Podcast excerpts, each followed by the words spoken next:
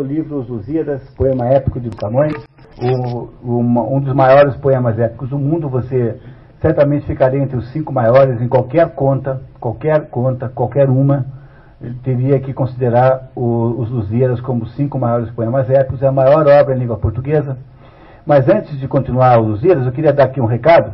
Na Aliança Francesa de Curitiba, na rua Prudente de Moraes, todo mundo sabe onde é, 15, é 1101, vai haver no dia 31, agora, nos próxima sexta-feira, às 19 horas, uma apresentação do nosso colega Fernando, que está aqui. Olha aqui o Fernando, nosso colega. Quem não conhece o Fernando não sabe que ele já fez três vezes, quatro vezes o caminho de Santiago. Ele é um do, acho que é deve ser um dos maiores especialistas desse assunto que tem aí no mundo hoje.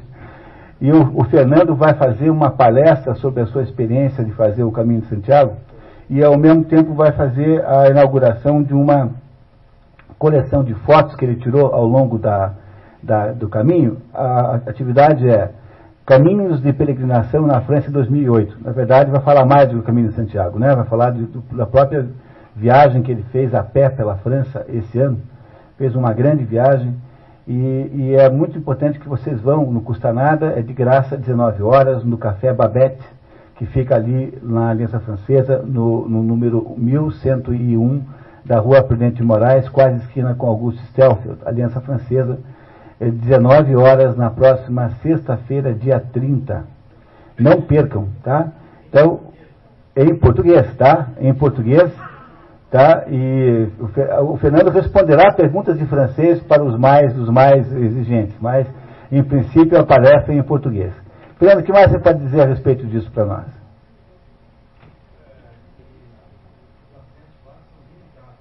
É, não temos muitos assentos na Aliança Francesa, temos uma limitação de assentos, então procure chegar cedo. O estacionamento no, nas sete horas de sexta-feira é muito fácil, porque não tem aula na Aliança Francesa, e ali é fácil de parar o carro, então não tem problema de estacionar carro ali na Prudente de Moraes. Mas chegue mais ou menos rápido, né, cedo, por causa da possibilidade de lotar a sala. Tem um café muito agradável, pode-se então é, ouvir o Fernando comendo brioches e, e tomando, tomando chá. Né? Nada mais agradável para a sua próxima sexta-feira à noite, não perca. É isso? Ah, muito bem, então tá certo. Então, continuamos? Então, vocês acabaram de ouvir a história de Inês de Castro, contada como ninguém, ninguém contou essa história tão bem quanto Camões. O, a, a, a, peça que nós vamos ler ano que vem ou no outro ano, que é Castro, ela é muito diferente disso, porque ela é, ela é uma peça também em verso, mas ela está interessada não em contar é, emocionalmente a história, mas contar a história do ponto de vista dos envolvidos, né, do, do, do dilema que o rei vivia, o rei Afonso, enfim, vocês vão gostar muito de fazer essa, essa uh, peça Castro, de Antônio Ferreira, comigo daqui a um ou dois anos, eu não lembro mais quando é que está programada, mas está na nossa lista, Castro de Antônio Ferreira. Terminado o episódio de meio de Castro, então vocês lembram que quem está, quem está falando aqui é Vasco da Gama, contando para, contando para o rei daquela cidade, né, o rei de Melinde, contando episódios da vida portuguesa.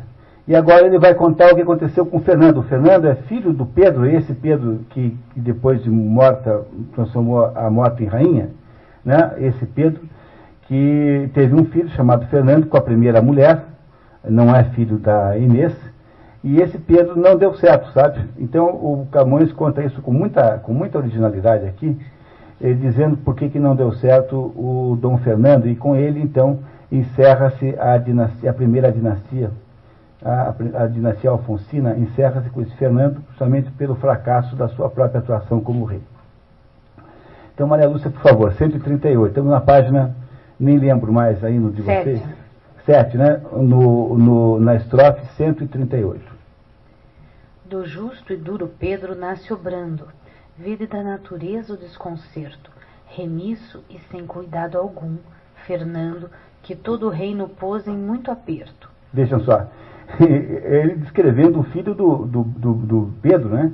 dizendo que do justo e duro Pedro nasce o brando, verde a natureza do desconcerto. Né? E remisso, remisso significa negligente, né? e sem cuidado algum, Fernando, que todo o reino pôs em muito aperto. Que, vindo o castelhano devastando as terras sem defesa, esteve perto de destruir-se o reino totalmente, que um fraco rei faz fraca a forte gente. Isso virou uma espécie de dito, né? um fraco rei faz, faz fraca gente. Uma liderança ruim estraga os liderados. Ou foi castigo claro do pecado de tirar Leonor a seu marido e casar-se com ela, bem levado num falso parecer mal entendido. Ou foi que os coração, sujeito e dado ao vício vil, de quem se viu rendido, mole se fez e fraco, e bem parece que um baixo amor os fortes enfraquece. Essa Leonor Teles era uma mulher muito bonita, casada com outro, e esse Fernando apaixonou-se por ela e inventou um jeito de desfazer o casamento, alegando lá que elas tinham, que havia laços de sangue que o impossibilitavam. Tanto fez que acabou ficando com a Leonor. Essa Leonor era uma Teles, o nome da Leonor. Então ela era, ela era uma moça lá muito bonita e que o Fernando uh, desejava, né? Então ele fez como o Davi fez, arrumou uma maneira de se livrar do marido, nesse caso foi pior ainda. Né? O rei Davi mandou o marido da, da, da moça que ele queria para a guerra, né? com o objetivo de que morresse lá. Né? Esse aqui não, esse aqui inventou uma maneira de desfazer o casamento e essa mulher era uma mulher terrível. Era uma mulher é, dominadora, uma mulher, uma mulher extremamente é, é, maliciosa em todos os sentidos possíveis e depois, quando morre o Fernando, ela, entre as coisas que ela faz, chama os castelhanos para tomarem conta de Portugal. Foi um desastre total e completo os amores desse, desse Fernando com essa Leonor, que foi uma pessoa destrutiva e que destruiu, ajudou a destruir o reino de Portugal. Foi por isso que aí é, desaparece a primeira casa, a primeira dinastia e começa a segunda dinastia, que é a dinastia de Avis, a, a dinastia joanina do rei João que começa a segunda fase, tendo aí morrido a primeira dinastia com esse Fernando.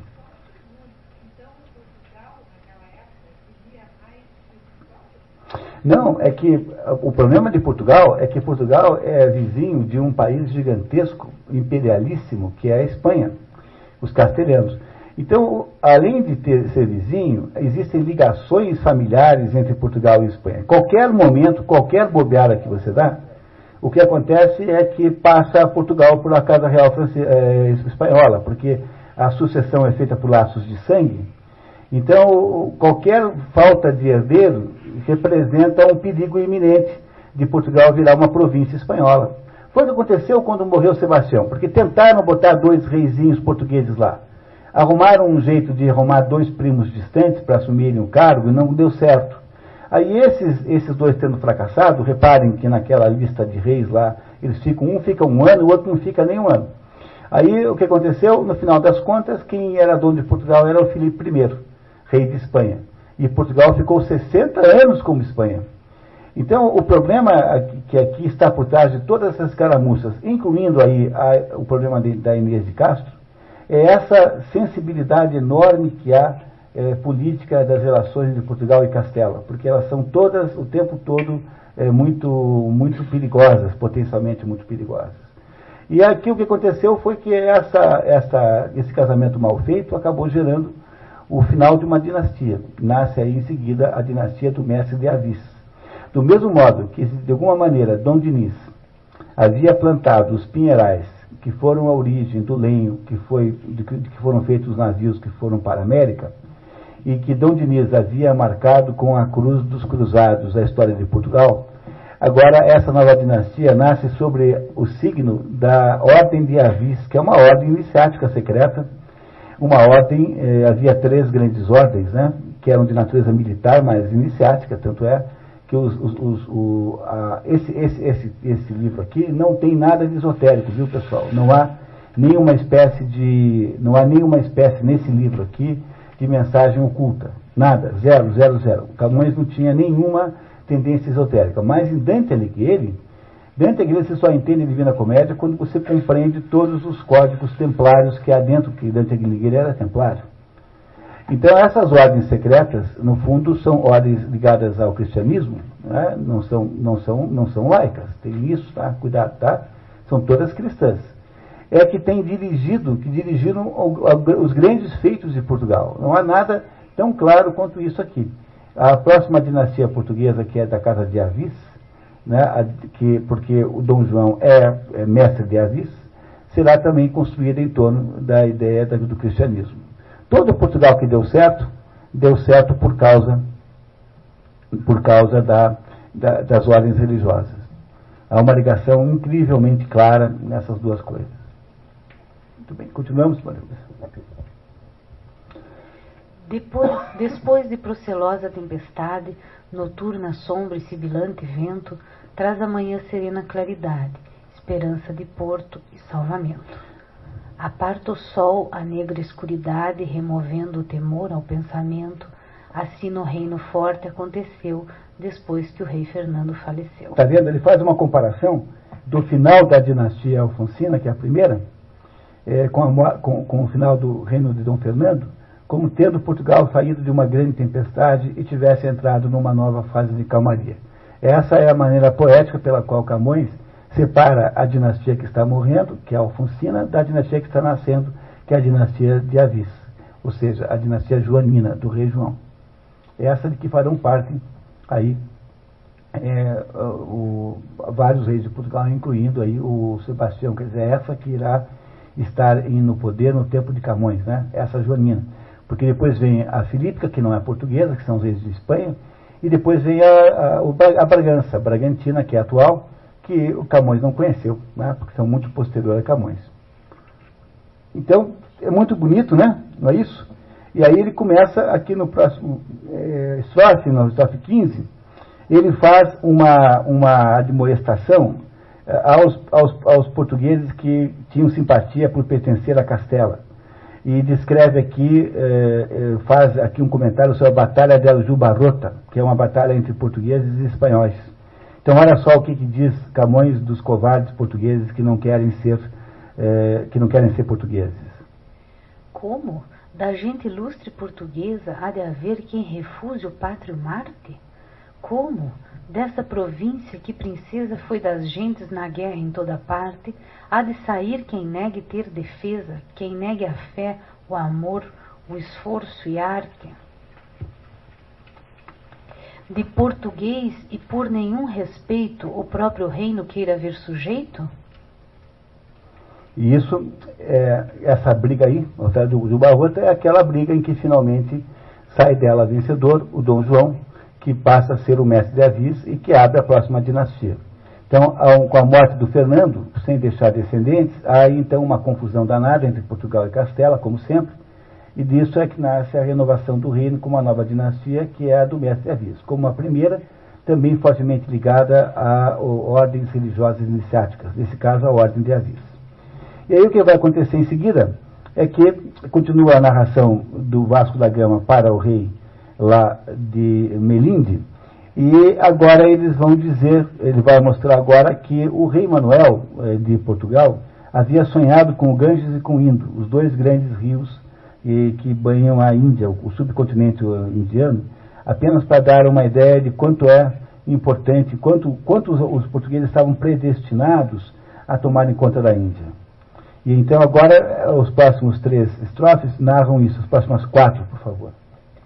Das águas se lhe antolha que saíam, para ele os largos passos inclinando, dous homens que muito velho pareciam, de aspecto ainda que agreste, venerando.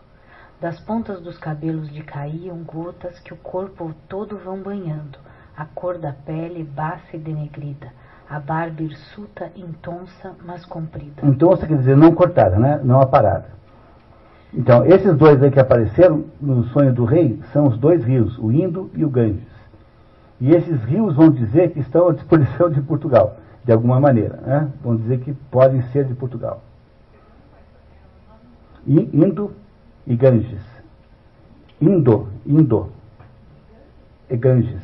São os dois rios de, de, da, da, da, da Índia, que são os dois rios da Índia que aparecem em sonho ao rei Manuel dizendo então que eh, eles estão disponíveis.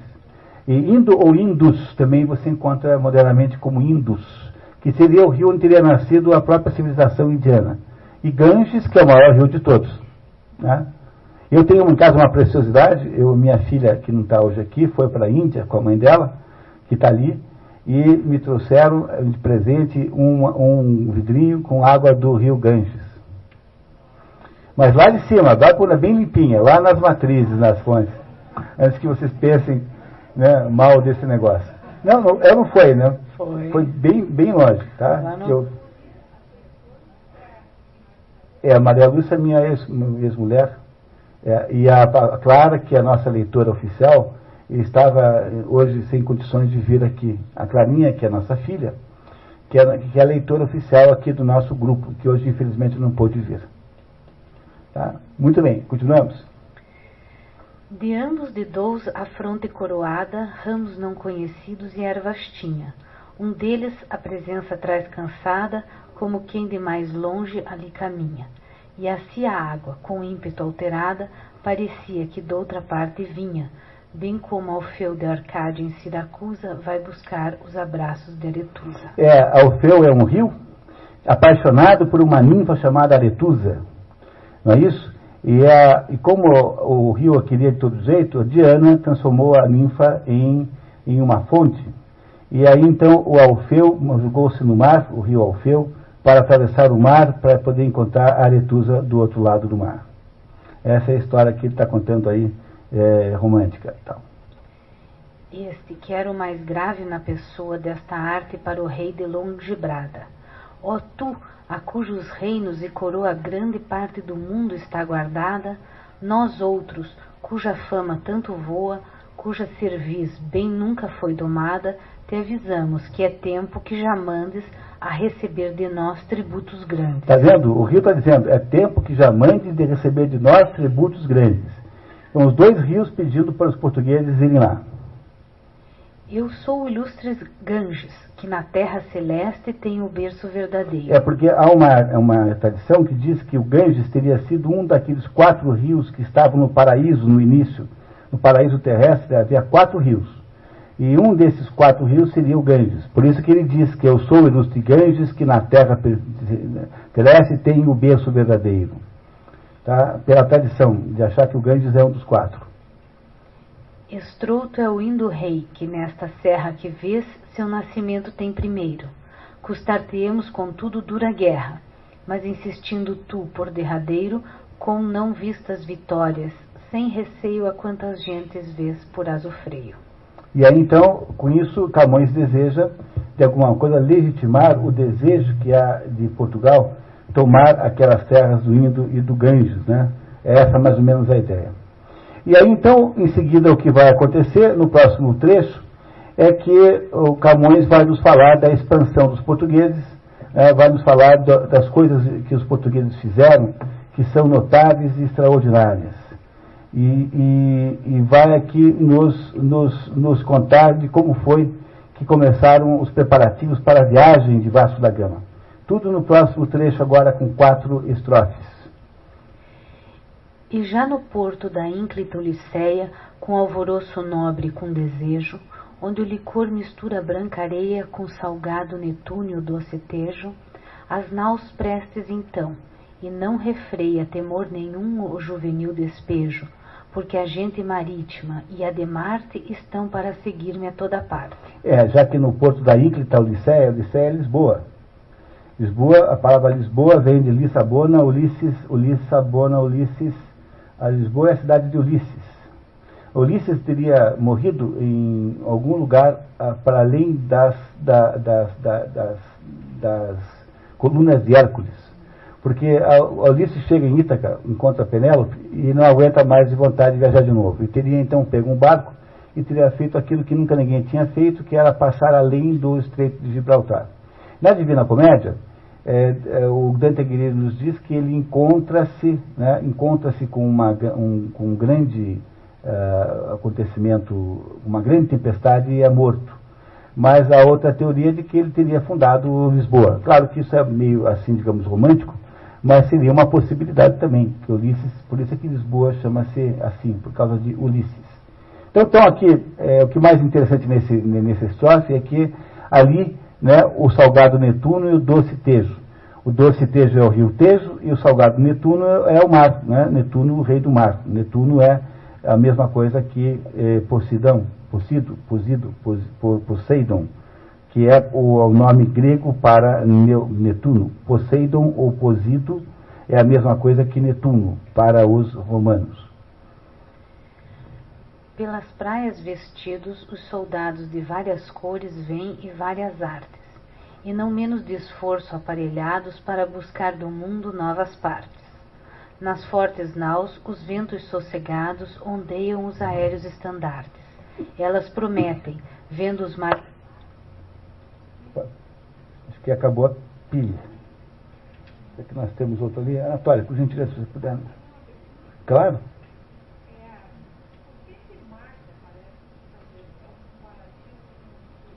Marte é o deus, deus da guerra.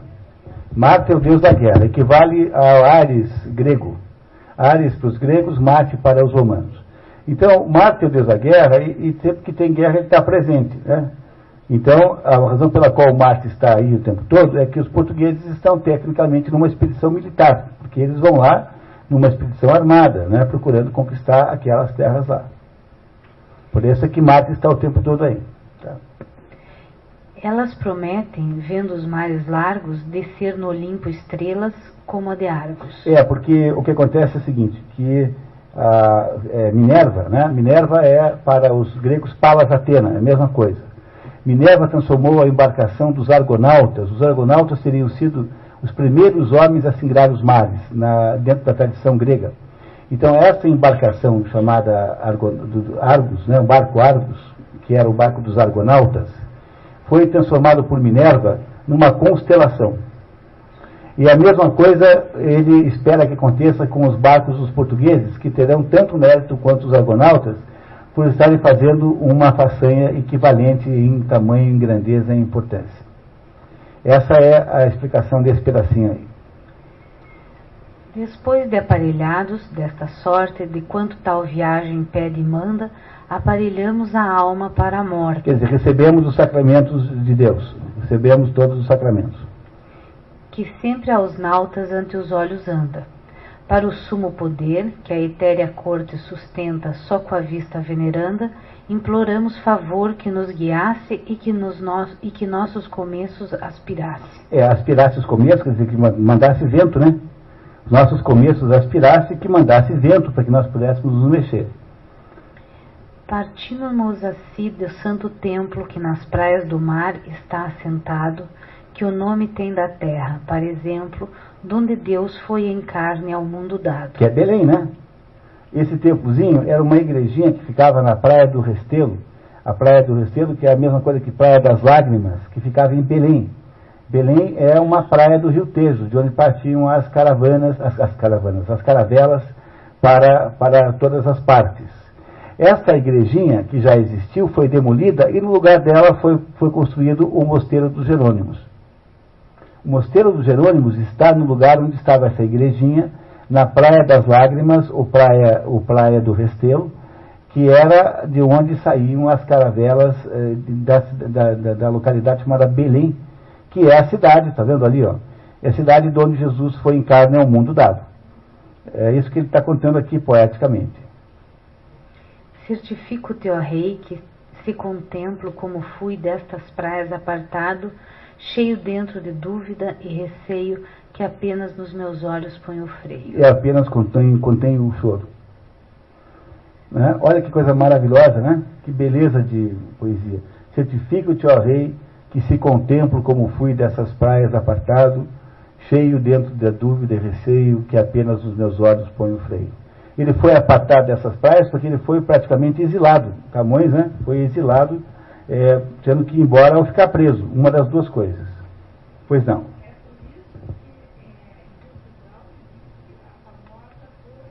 É, é exatamente. Foi logo em seguida a saída do, do na, na, rota do, do, do, E tem ali aquele monumento aos descobridores maravilhoso, né? Lindíssimo, maravilhoso. Né? É isso mesmo. Tudo aconteceu ali. Tudo isso existe. Existe concretamente lá. Dá para ir ver. Muito bem. E aí então, quando está todo mundo saindo, quando começa a sair a excursão, acontece uma célebre, celebérrima passagem aqui do, do, dos Lusíadas, que é a história do velho do Restelo.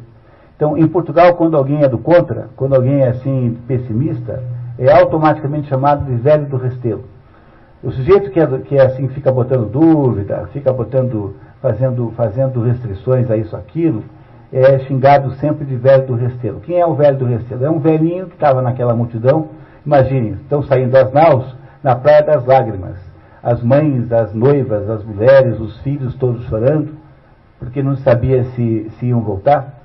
E esse velho do Restelo vai dizer exatamente isso para eles. Diz assim, olha, vocês inventam essas besteiras, isso é só para fazer a vaidade dos, dos, governantes, depois ficamos nós aqui chorando aqui na praia o tempo todo. É, é aquela poesia depois do Fernando Pessoa, chamada Mar, Mar Salgado, que todo mundo conhece. O Mar Salgado, quanto do teu sal, são lágrimas de Portugal, por te cruzarmos, quantas mães choraram, quantas noivas ficaram por casar, para que fosses nosso, ó mar. Valeu a pena? Tudo vale a pena, se a alma não é pequena. Deus ao mar o abismo e o céu deu, não, Deus ao mar o abismo e a dor deu, mas é nele que espalhou o céu. Quem quiser passar além da dor, tente passar além do bojador. Não é isso? Né? Essa é a frasezinha do, é a frasezinha do, do Catazete. Quem quiser passar além da dor, tem que passar além do bojador, tem que passar pelo, pelo, pelo cabo da, das tormentas. Então, o mar representava para o povo é, essas pessoas que o velho do Restelo representa mais ou menos como, como um, um, um representante, né? E, é, representava dor, viuvez, miséria, desgraça. E, e, é isso que ele vai dizer para os que estão saindo. O velho do Restelo fará um discurso dizendo que esse negócio de fazer essas estripulias é um negócio que tem também muitos inconvenientes, não é isso? O velho do Restelo, sabe que ele faz, qual é o papel que ele tem aqui? Ele tem o papel do corifeu. É exatamente igual ao corifeu. O corifeu é o chefe do coro. O coro no teatro grego é a opinião popular sobre alguma coisa, a opinião do povo. O corifeu é o que representa o coro. Então, quem é que é o corifeu nesse momento? É o velho do Restelo, cuja o corifeu, corifeu. O corifeu é uma personagem do teatro grego que é o chefe do coro. O coro no teatro grego representa a opinião do público, a opinião popular sobre algum assunto. E de vez em quando o corifeu fala sozinho, em nome do povo. Então, o que é esse velho do restelo? É o corifeu propriamente dito. Ele é um sujeito que vai contar o quanto é doloroso esse, esse esquema de descobrimentos para as pessoas que vão pagar depois com a viuvez, com a miséria, né, com a orfandade, essas, essas estripulias. Então vamos ver o velho do restelo, por favor. Nós outros, sem a vista levantarmos, nem a mãe nem a esposa, neste estado, por nos não magoarmos ou mudarmos do propósito firme começado, determinei de assim nos embarcarmos sem o despedimento costumado, que posto que é de do amor usança boa, a quem se aparta ou fica mais magoa. Olha que, que maravilha isso, vocês perceberam a beleza disso?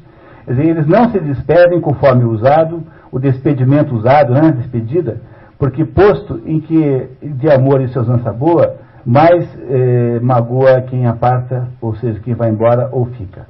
Então, todo mundo vai embora meio sem despedir. Mas um velho de aspecto venerando que ficava nas praias entre a gente, postos em nós os olhos, meneando três vezes a cabeça, descontente, a voz pesada um pouco a levantando, que nós no mar ouvimos claramente, com saber só de experiências feito, tais palavras tirou do esperto peito. Esperto em Camões é sempre é, experimentado, né? Tem uma frasezinha que não está aqui transcrita que diz assim: Confiai somente nos experimentados que viram largos anos, largos meses, que posto em que cientes muito cabe, mais em particular o experto sabe. Está nos Lusíadas, isso não foi transcrito aqui. Mas é isso que experto significa pra, para o português antigo. Experto é síncope de experimentado. Quer dizer, alguém que é experto, de onde vem a expressão esperto, moderna, que é sinônimo de pilantra, né, não tinha esse sentido nessa época. Experto nessa época significa alguém que tem muita experiência. Então está dizendo que esse velhinho né, tá, vai falar para eles com a voz da experiência. Ele não acha que o velhinho esteja errado, mas o velhinho meneia três vezes a cabeça assim. Ó. Né, o velhinho está vendo mais uma partida suicida em que sabe Deus se volta alguém. Né, e aquelas crianças todas lá vendo os pais que não voltarão, as mulheres vendo os maridos que as deixarão na mão, as noivas vendo os noivos com os quais não casarão. É, é, esse é o quadro que o Camões está descrevendo aqui, da partida da praia. Continuamos. Ó glória de mandar, ó vã cobiça dessa vaidade a quem chamamos fama. Ó fraudulento gosto que se atiça com a aura popular que honra se chama. Que castigo tamanho e que justiça fazes no peito vão que muito te ama?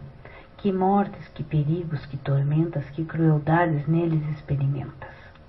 Dura inquietação da alma e da vida, fonte de desamparos e adultérios, sagaz consumidora conhecida de fazendas, de reinos e de impérios. Fazendas e riquezas, né?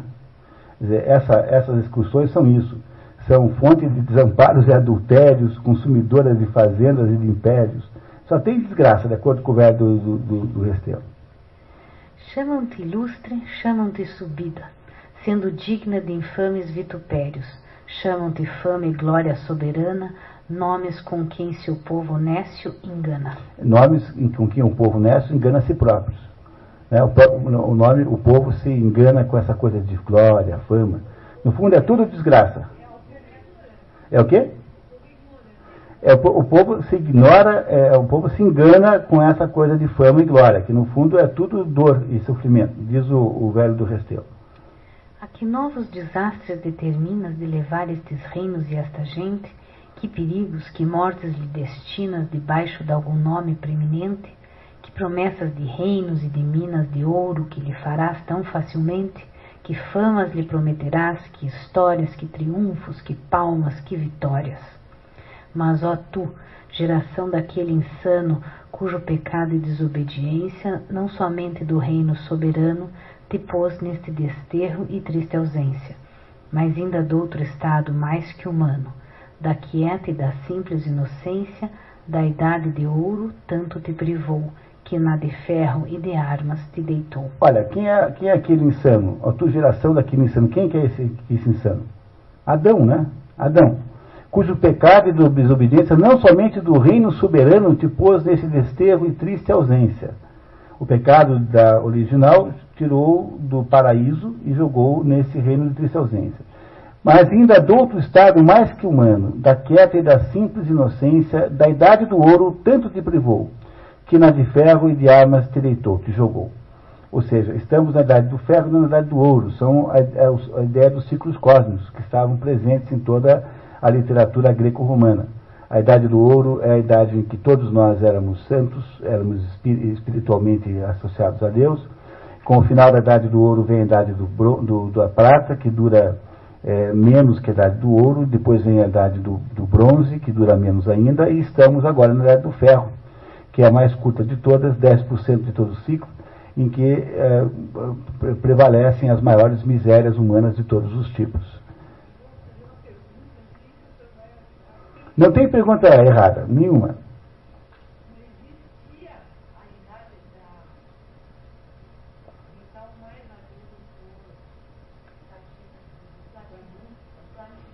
Não, não existe na, na não existe a, a, idade de platina dentro da, da digamos das descrições eh, eh, cosmológicas antigas. Então as, as descrições cosmológicas antigas são todas assim. Deus criou o homem, o homem é é, um ser mais espiritual do que, do que terrestre. Então é, era o, o, quadro de Adão e Eva, que praticamente não precisavam de coisas físicas, tanto é que não tinham uma economia, né, viviam mais ou menos integrados a Deus. Com o pecado capital, né, houve uma espécie de uh, materialização do homem. Então ele cai fora desse mundo e vai para a idade da, da prata, que é a segunda idade. A idade do ouro dura 40% do tempo, a idade da prata 30%, a idade do, do, do bronze 20% e a idade do ferro 10%. Somando tudo dá 100%. Para os antigos, portanto, há um processo de decadência presidindo toda a história humana e nunca de crescimento e progresso. Todas as tradições são unânimes em dizer a mesma coisa. É claro que se a gente julga o mundo pelo telefone celular, há de julgar que houve algum progresso. Mas, sob o ponto de vista espiritual, é exatamente a interpretação contrária. É um regresso, uma involução permanente que acontece o tempo todo, o tempo todo, o tempo todo. E, e o que é interessante notar é que a idade do ouro uh, é 40% do, do tempo total. É, é, não é que seja 40% do tempo total, é que o tempo passa mais devagar nesse tempo. E o que acontece hoje é que, se você reparar bem, nota-se uma extraordinária aceleração do tempo incrível, que é um sintoma da idade do ferro. De fato, se alguém tem alguma dúvida sobre se nós estamos de fato na idade do ferro, é só olhar para a falta absoluta de tempo que prende a sua vida. É, pois é. Tá? É, estamos piorando mais ainda, tá certo. Então é isso que ele está dizendo, tá? Que o, essa, foi essa vaidade humana quem joga o ser humano da idade do ouro para a idade do ferro. É isso que ele tá, o velho está falando naquela praia lá. Tá? Continuamos. Já que nesta gostosa vaidade tanto elevas a leve fantasia, já que a bruta crueza e feridade puseste nome, esforço e valentia, já que prezas em tanta quantidade o desprezo da vida, que devia de sempre ser estimada, pois que já temeu tanto perdê-la quem a dá. Quem é esse? Jesus Cristo. Jesus Cristo no Monte das Oliveiras, sua, sua sangue com medo da morte. Jesus Cristo no Monte das Oliveiras, sua sangue com medo da morte. Temeu tanto aquele que a dá. Esse é Jesus Cristo. Não tens junto contigo o ismaelita, com quem sempre terás guerras sobejas? Não segue ele do Arábio a lei maldita, se tu pela de Cristo só pelejas? Não tem cidades mil, terra infinita, se terras e riquezas mais desejas?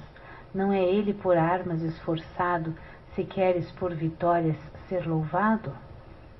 Deixas criar as portas do inimigo por ir, ires buscar outro de tão longe, por quem se despovoe o reino antigo, sem fraqueza e se vá deitando a longe. Quer dizer, você vai lá procurar o inimigo longe, longe, longe, e eles estão todos aqui em volta crescendo e, e se fortalecendo.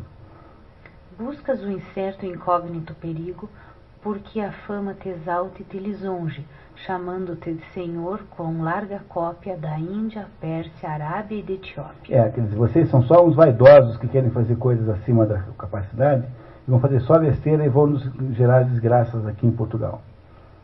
Ó, oh, maldito o primeiro que no mundo nas ondas vela pôs em seculenho. O primeiro navegador, né? Aquele que primeira vez na vida botou é, vela no seculenho, no navio seco. Não é isso?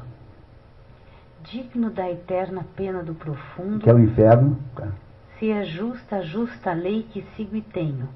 Nunca juízo algum, alto e profundo, nem cítara sonora ou vivo engenho te dê por isso fama nem memória, mas contigo se acabe o nome e glória. Olha que, que praga, né? Nunca juízo algum alto e profundo, quer dizer, nunca nenhuma opinião, nem cítara sonora, quer dizer, nem poeta nenhum, ou vivo engenho, ou alguém com imaginação, um escritor, te dê por isso fama nem memória. Então está dizendo que esse pessoal aí não é para ser de modo nenhum é, aí homenageado, porque eles na verdade são agentes do mal. Esses portugueses que estão viajando só estão desgraçando a vida das suas mulheres, que ficam sujeitas à viuvez estúpida, porque não tem nada que por aí fazer bobagem.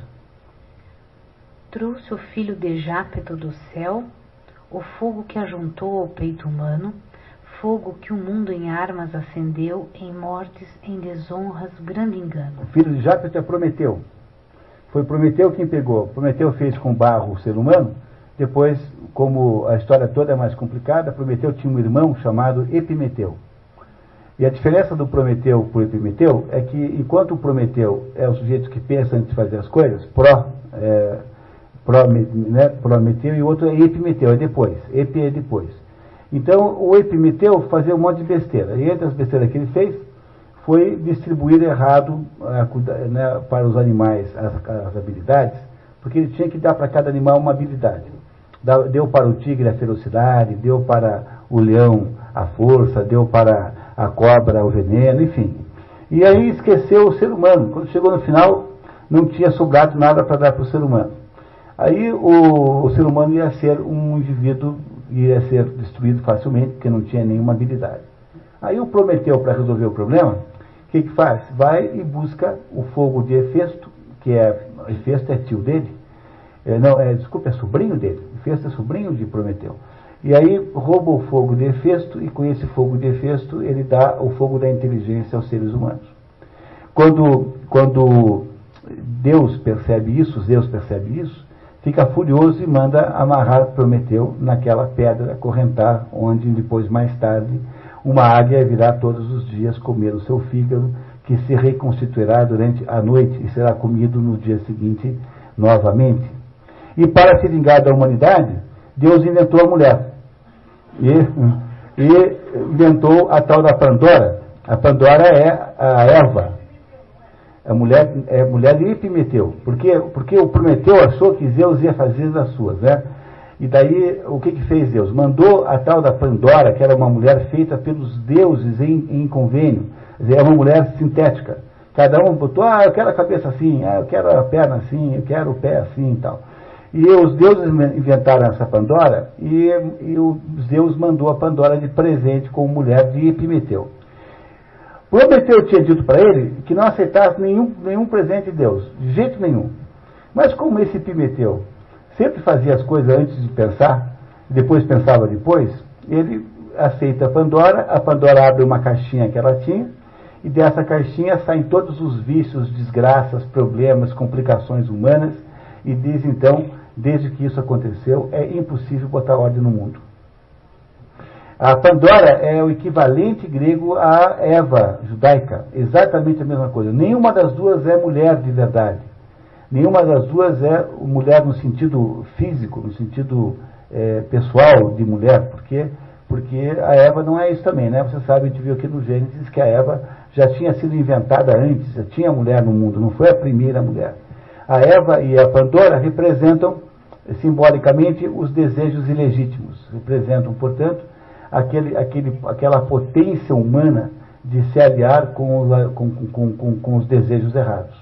Tanto a Pandora quanto a Eva representam, representam isso. Eles não são, não são mulheres, propriamente ditas, são aspectos humanos que pertencem aos homens e às mulheres que tendem a, para os desejos é, ilegítimos e errados. Tanto a Pandora quanto a Eva. São equivalentes, muito parecidas na interpretação. Não, não são homens também são, são aspectos da psicologia humana que, que pode sempre derivar entre o desejo da matéria é, correto, legítimo, e o desejo da matéria ilegítimo. Pois o que a Eva e o que, e o que a Pandora representam são os desejos da matéria ilegítimos, que uma vez escolhidos geram a desgraça humana. Por isso que elas têm ambas essa conotação de desgraça, mas não são as mulheres propriamente ditas embora vulgarmente se faça essa interpretação que é errada. Não são mulheres propriamente ditas, é uma espécie de possibilidade de, humana que há, que tem nos homens e nas mulheres, igual, do mesmo jeito. Pois não?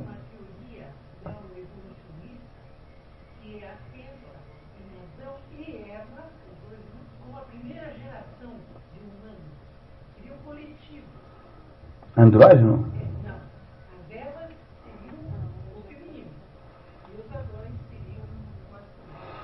Não, é, é, de fato eu não sei, mas é, a gente tem ali no.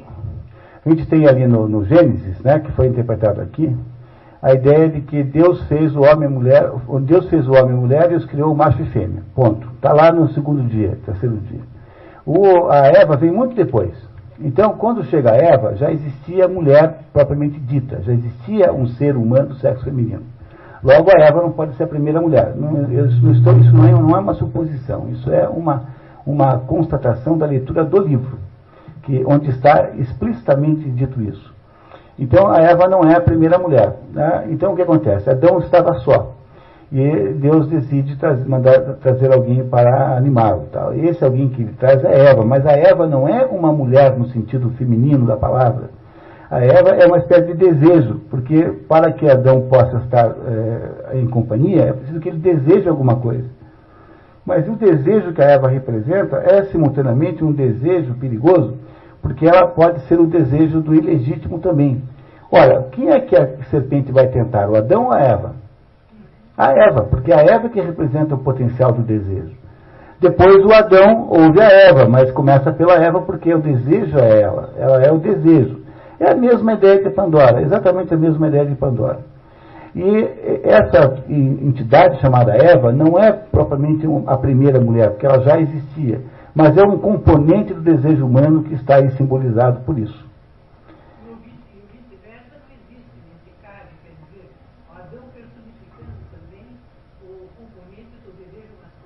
Não, porque não é desejo no sentido sexual. Não é desejo sexual. É o desejo legítimo ou ilegítimo. Não, é assim. É, é assim. É, a vida humana não tinha nenhuma graça, porque para que o homem possa ter uma humanidade verdadeira, possa poder ser existencialmente plena, ou seja, para que o homem tenha viabilidade ontológica, ele tem que ter poder de decisão sobre a vida, a sua própria vida. Para você poder ter um ser humano completo, porque Deus faz Eva para completar o homem. O homem era incompleto. Por quê? Porque o homem era um tipo de indivíduo que parecia com os outros animais, que vivia usufruindo daquele mundo, como fazem os outros animais. Para que o homem seja homem, homem aqui no sentido, é, sentido de espécie, né? Ser humano, para que o ser humano seja ser humano, ele tem de ter que ser, ele tem de ser passível de tentação. Porque se você não é passivo de tentação, que diferença haveria entre nós e o nosso cachorro Rex? Porque o seu cachorro Rex, quando, quando come mais do que devia, é uma coisa inocente, né? Você não vai brigar com o seu cachorro porque você deixou lá um monte de comida e comeu tudo. Mas nós temos capacidade de decidirmos se nós queremos ou não. Então, para que você possa ter um ser humano, você tem de obrigatoriamente ter a presença do desejo. Sem desejo não há ser humano. Então, o que é que é a criação da Eva? É a criação do desejo. O desejo que pode ser legítimo e ilegítimo. Ele, ele é legítimo quando ele é um desejo que está subordinado às leis do espírito, porque, no fundo, o, o homem é criado, como todo o universo, pela junção do céu e da terra. A terra tem que estar obrigatoriamente subordinada ao céu, não pode estar acima. A terra tem que ficar abaixo, nunca acima. Ora, qual é o desejo legítimo da Terra? É o desejo de você olhar para a Terra como só ela existisse. É o, a ilegitimidade daquele sujeito que é materialista ao extremo, que só vê as coisas materiais e concretas. Esse é o desejo ilegítimo. Então, por que, que, a, o que, que a Eva conta para. O que, que o diabo conta para a Eva? Diz assim, ó, se você comer este fruto, você vai ser tão poderoso quanto Deus. Olha, o que, que é isso? É a negação do espírito e a transformação do homem no próprio espírito. Isso é ilegítimo. Portanto, a Eva representa um componente de, de, desejo no ser humano sem o qual não há ser humano. Nós não existimos se nós não tivermos a, não tivermos a presença do desejo. Porque apenas a, a nossa relação com o nosso próprio desejo é que nos transforma em seres humanos que dão certo ou dão errado.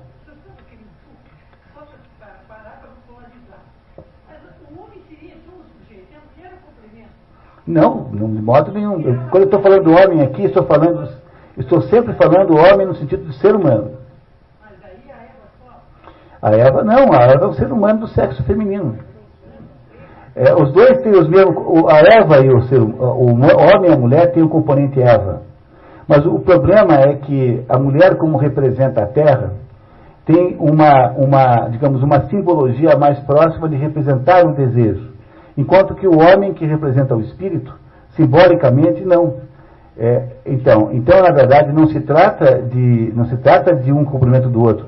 Um é cumprimento do outro, um tanto quanto o outro. Ou seja, ambos têm a mesma importância relativa. Só que um representa o espírito e o outro representa a terra.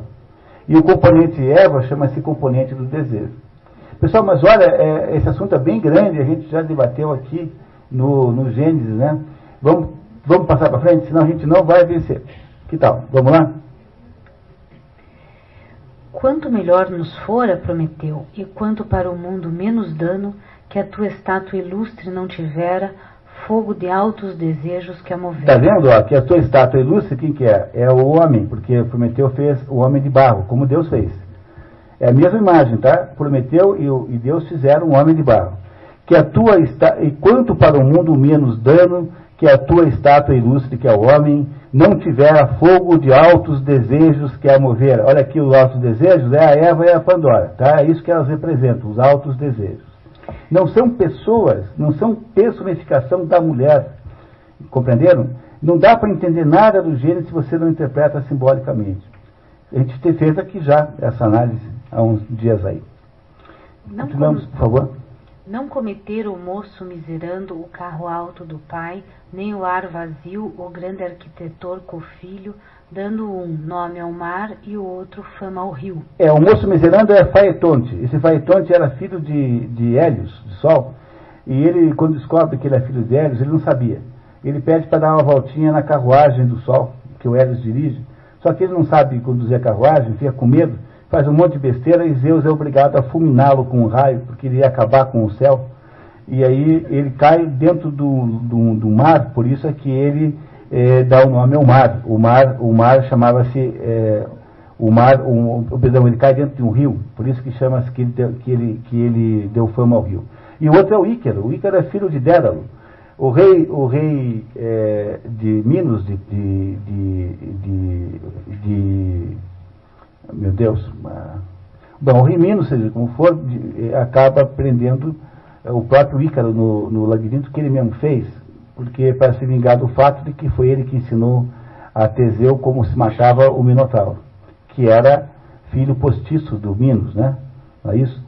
E aí, então, o, o Dédalo constrói para ele e para o filho aquelas asas de cera com a qual os dois fogem do labirinto, sendo que o filho Dédalo chega muito perto do sol e tem as suas, as suas as asas é, derretidas e cai dentro do, do mar. E o mar chamava-se Mar Icário, que hoje chama-se Mar Egeu, mas era Mar Icário em homenagem a isso. Por isso que ele está dizendo que esses dois aqui são, são, são origens de situações como essa.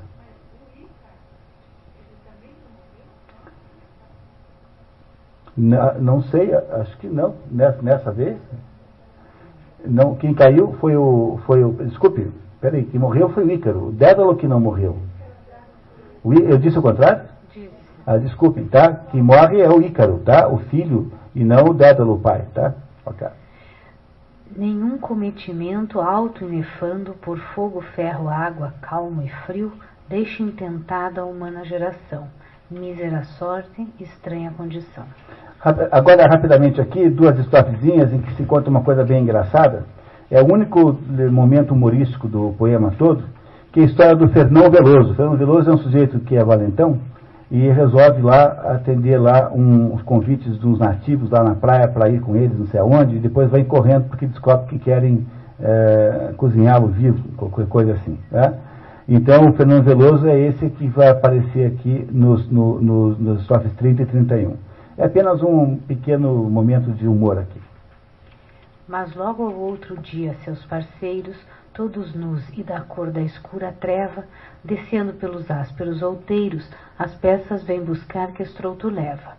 Domésticos já tanto e companheiros se nos mostram, que fazem com que se atreva Fernão Veloso a ir ver da terra o trato e partir-se com eles pelo mar. É, doméstico significa mansos, né? Então são nativos lá da África, que parece que estão assim simpáticos aos portugueses. É veloso no braço, confiado e de arrogante, crê que vai seguro, mas sendo um grande espaço já passado, em que algum bom sinal saber procuro, estando à vista alçada, com cuidado no aventureiro, eis pelo monte duro aparece, e segundo ao mar caminha, mais apressado do que fora, vinha. Vinha correndo, quando na verdade devia ter ido andando. Esse é o episódio do Fernão Veloso, que é um episódio humorístico.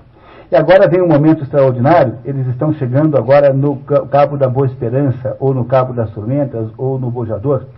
É o momento mais crítico de toda a história, em que eles encontrarão, se depararão com um monstro gigantesco chamado Adamastor.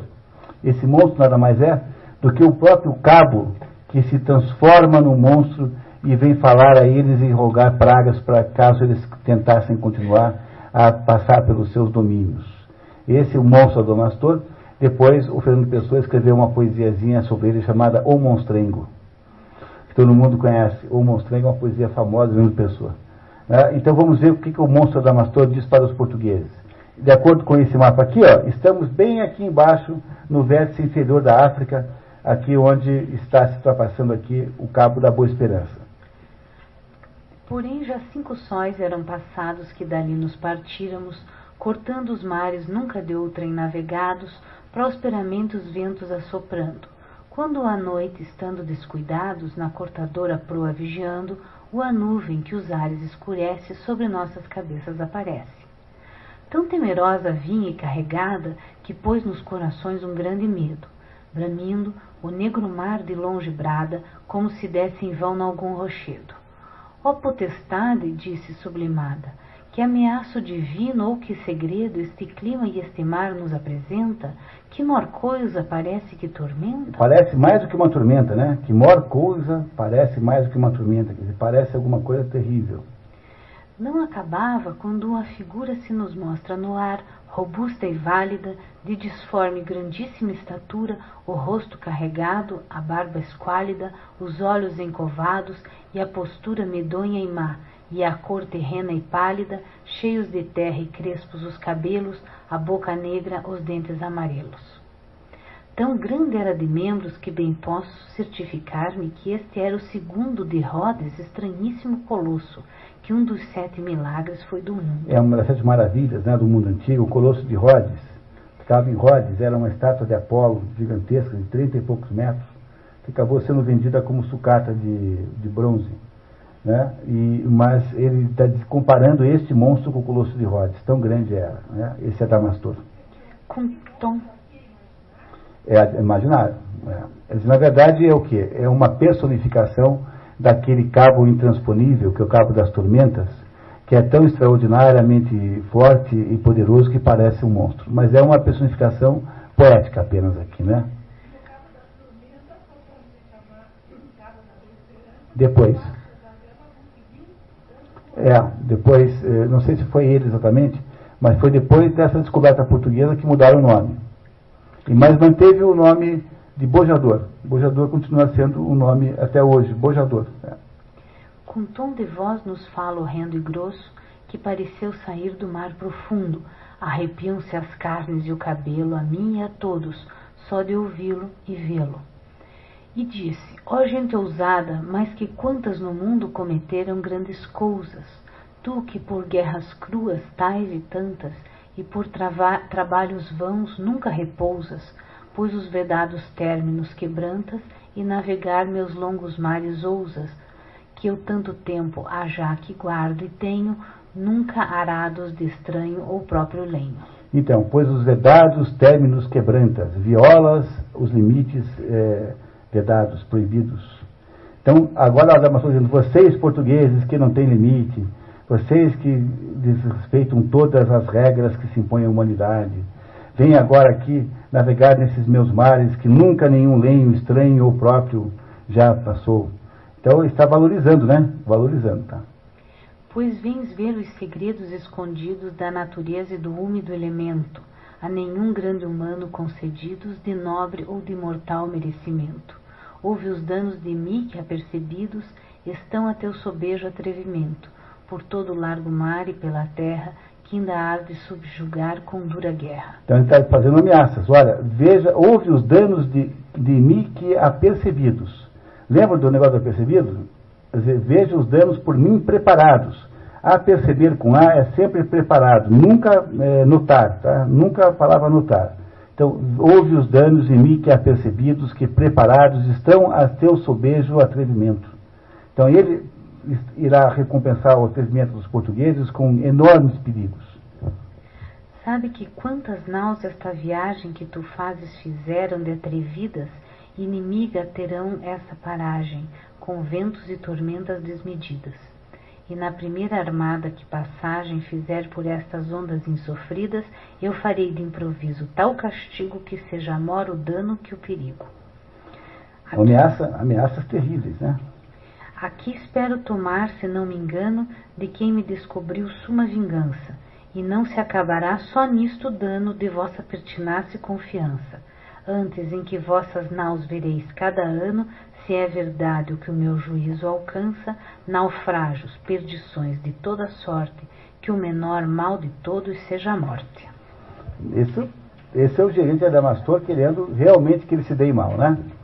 Isso nos leva para o canto número 6, quando aqui então finalmente reaparece nessa história Baco, porque Baco está aborrecido com o fato que os portugueses já estão lá quase na metade do caminho e que, e, querendo que os portugueses não acertem de jeito nenhum, Baco vai até Netuno, que é o rei dos mares, Netuno é o, é o, é o, é o Posido, né, para os gregos, e convence os gregos, convence os, os, os, as criaturas do mar de que os gregos são um perigo imenso e pede ajuda para afundá-los no caminho.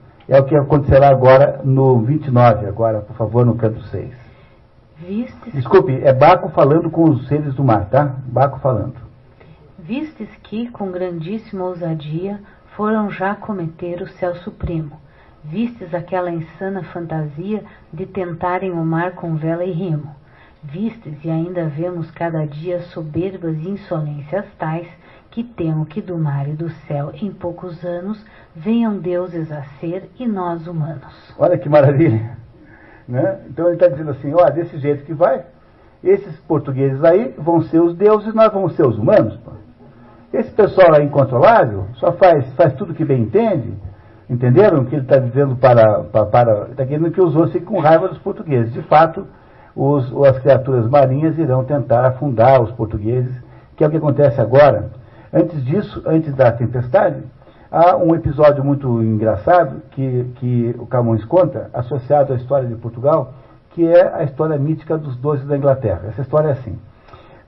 Doze ingleses, doze britânicos, haviam ofendido algumas mulheres na, na, na, Inglaterra, feito lá um desaforo com elas, com o objetivo de gerar uma, uma atrair desafiadores para vir brigar com eles. Então, com o objetivo estúpido de briga, de arrumar uma briga, haviam feito lá, criado um fato que era uma ofensa à honra de algumas mulheres.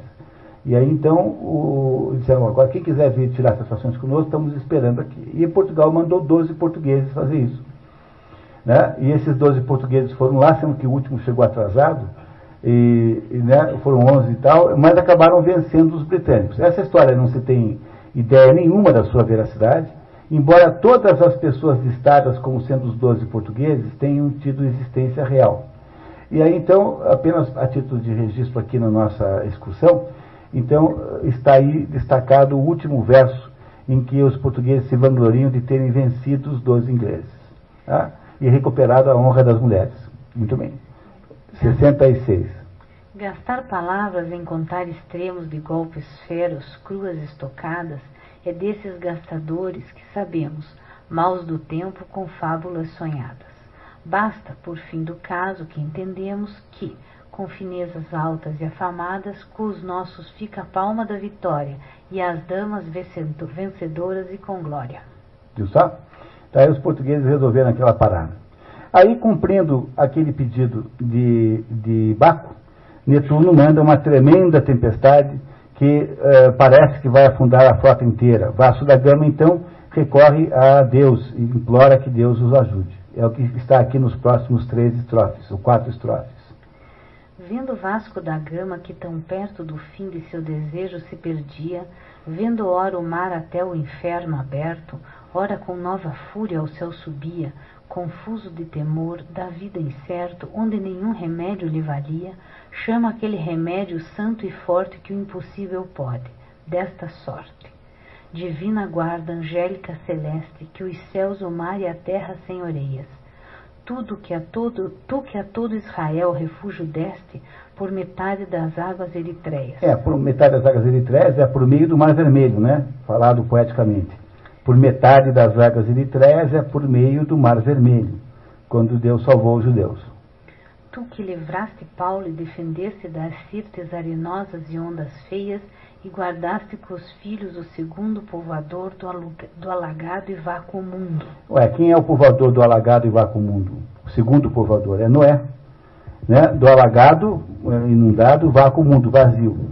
Noé teve três filhos, Sem, Cã e Jafé, que repovoaram o mundo. Não é isso?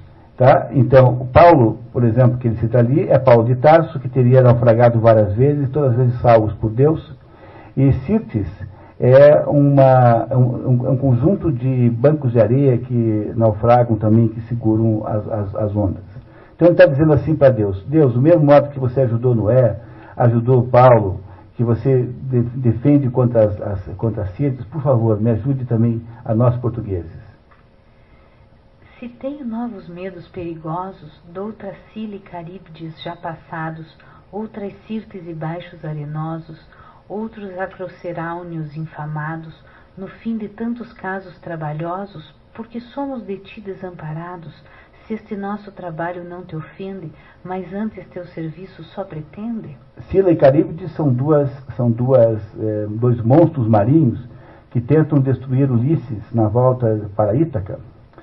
Sirtes, já sabemos o que é, não é isso? Acrocenáurios são, são é, é, uma, é, uma, é uma acro é ponta, né? Cenários é raio. É um lugar onde é um lugar no meio do mar que atrai raios, uma espécie de ro rocha no meio do, do inflamados, por isso que se chama de inflamados. Ou seja, dizer assim, se nós já passamos por todos esses mares, etc., por que, que você faz isso conosco? Nós somente temos ajudar você e não temos nada uh, em contrário? Ó, oh, ditosos aqueles que puderam entre as agudas lanças africanas morrer, enquanto fortes sustiveram a santa fé nas terras mauritanas. De quem feitos ilustres se souberam, de quem ficam memórias soberanas, de quem se ganha a vida com perdê-la, doce fazendo a morte as honras dela. Isso também ficou maravilhoso, né? Ganha-se a vida com perdê-la. É uma demonstração de prontidão para morrer debaixo da gama. Uh, o canto 7, que é o próximo canto, abre, né, não é isso? Abre com, uh, uma, com uma, uma exortação à grandeza de Portugal. Então, aqui há, nesse momento, uma, um poemento de amor a Portugal, e que é muito interessante. Quer, por favor, ler? Vós, portugueses, poucos quanto fortes, que o fraco poder vosso não pesais.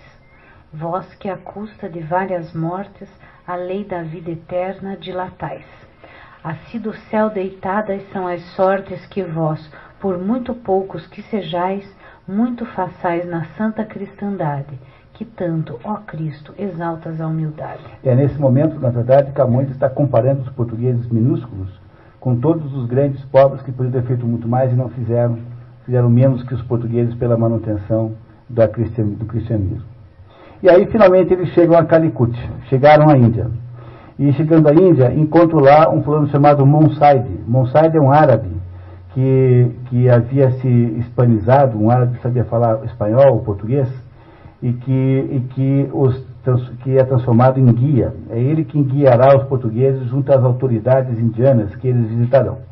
Não é isso? Esse Monsaide, então, irá conduzir os portugueses para fazer um pacto comercial com os indianos, que era, no fundo, o objetivo da viagem de Vasco da Gama. Então vamos ver como é que começa essa conversa agora entre, entre os portugueses e os indianos. E se queres, com pactos e alianças de paz e amizade sacra e nua, comércio consentir das abundâncias das fazendas da terra sua e tua, porque cresçam as rendas e abastanças, por quem a gente mais trabalha e sua de vossos reinos, será certamente de ti proveito e dele glória ingente. É isso é o português falando para o governante é, indiano, propondo um acordo comercial. E sendo assim que o nó desta amizade entre vós firmemente permaneça, estará pronto a toda adversidade que por guerra a teu reino se ofereça, com gente, armas e naus, de qualidade que por irmão te tenha e te conheça, e da vontade em ti sobre isso posta, me des a mim certíssima resposta. Agora acabou de, de propor um pacto militar, não um pacto comercial, mas militar. Tal embaixada dava o capitão, a quem o rei gentil respondia que, em ver embaixadores de nação tão remota, grão glória recebia. Mas neste caso, a última atenção com os de seu conselho tomaria, informando-se certo de quem era o rei e a gente e terra que dissera. É a última atenção, é a última decisão. Então o rei ouviu aquilo tudo, achou-se lisonjeado e disse que ia discutir com os seus conselheiros se iria ou não fazer negócio com os portugueses. É claro que Baco se aproveita disso para envenenar os indianos contra os portugueses. E é por isso que eles terão que sair daí correndo novamente, né? que acontecerá daqui a pouquinho. E que, entanto, podia do trabalho passado ir repousar e em breve daria a seu despacho um justo talho, com que a seu rei resposta alegre e leve.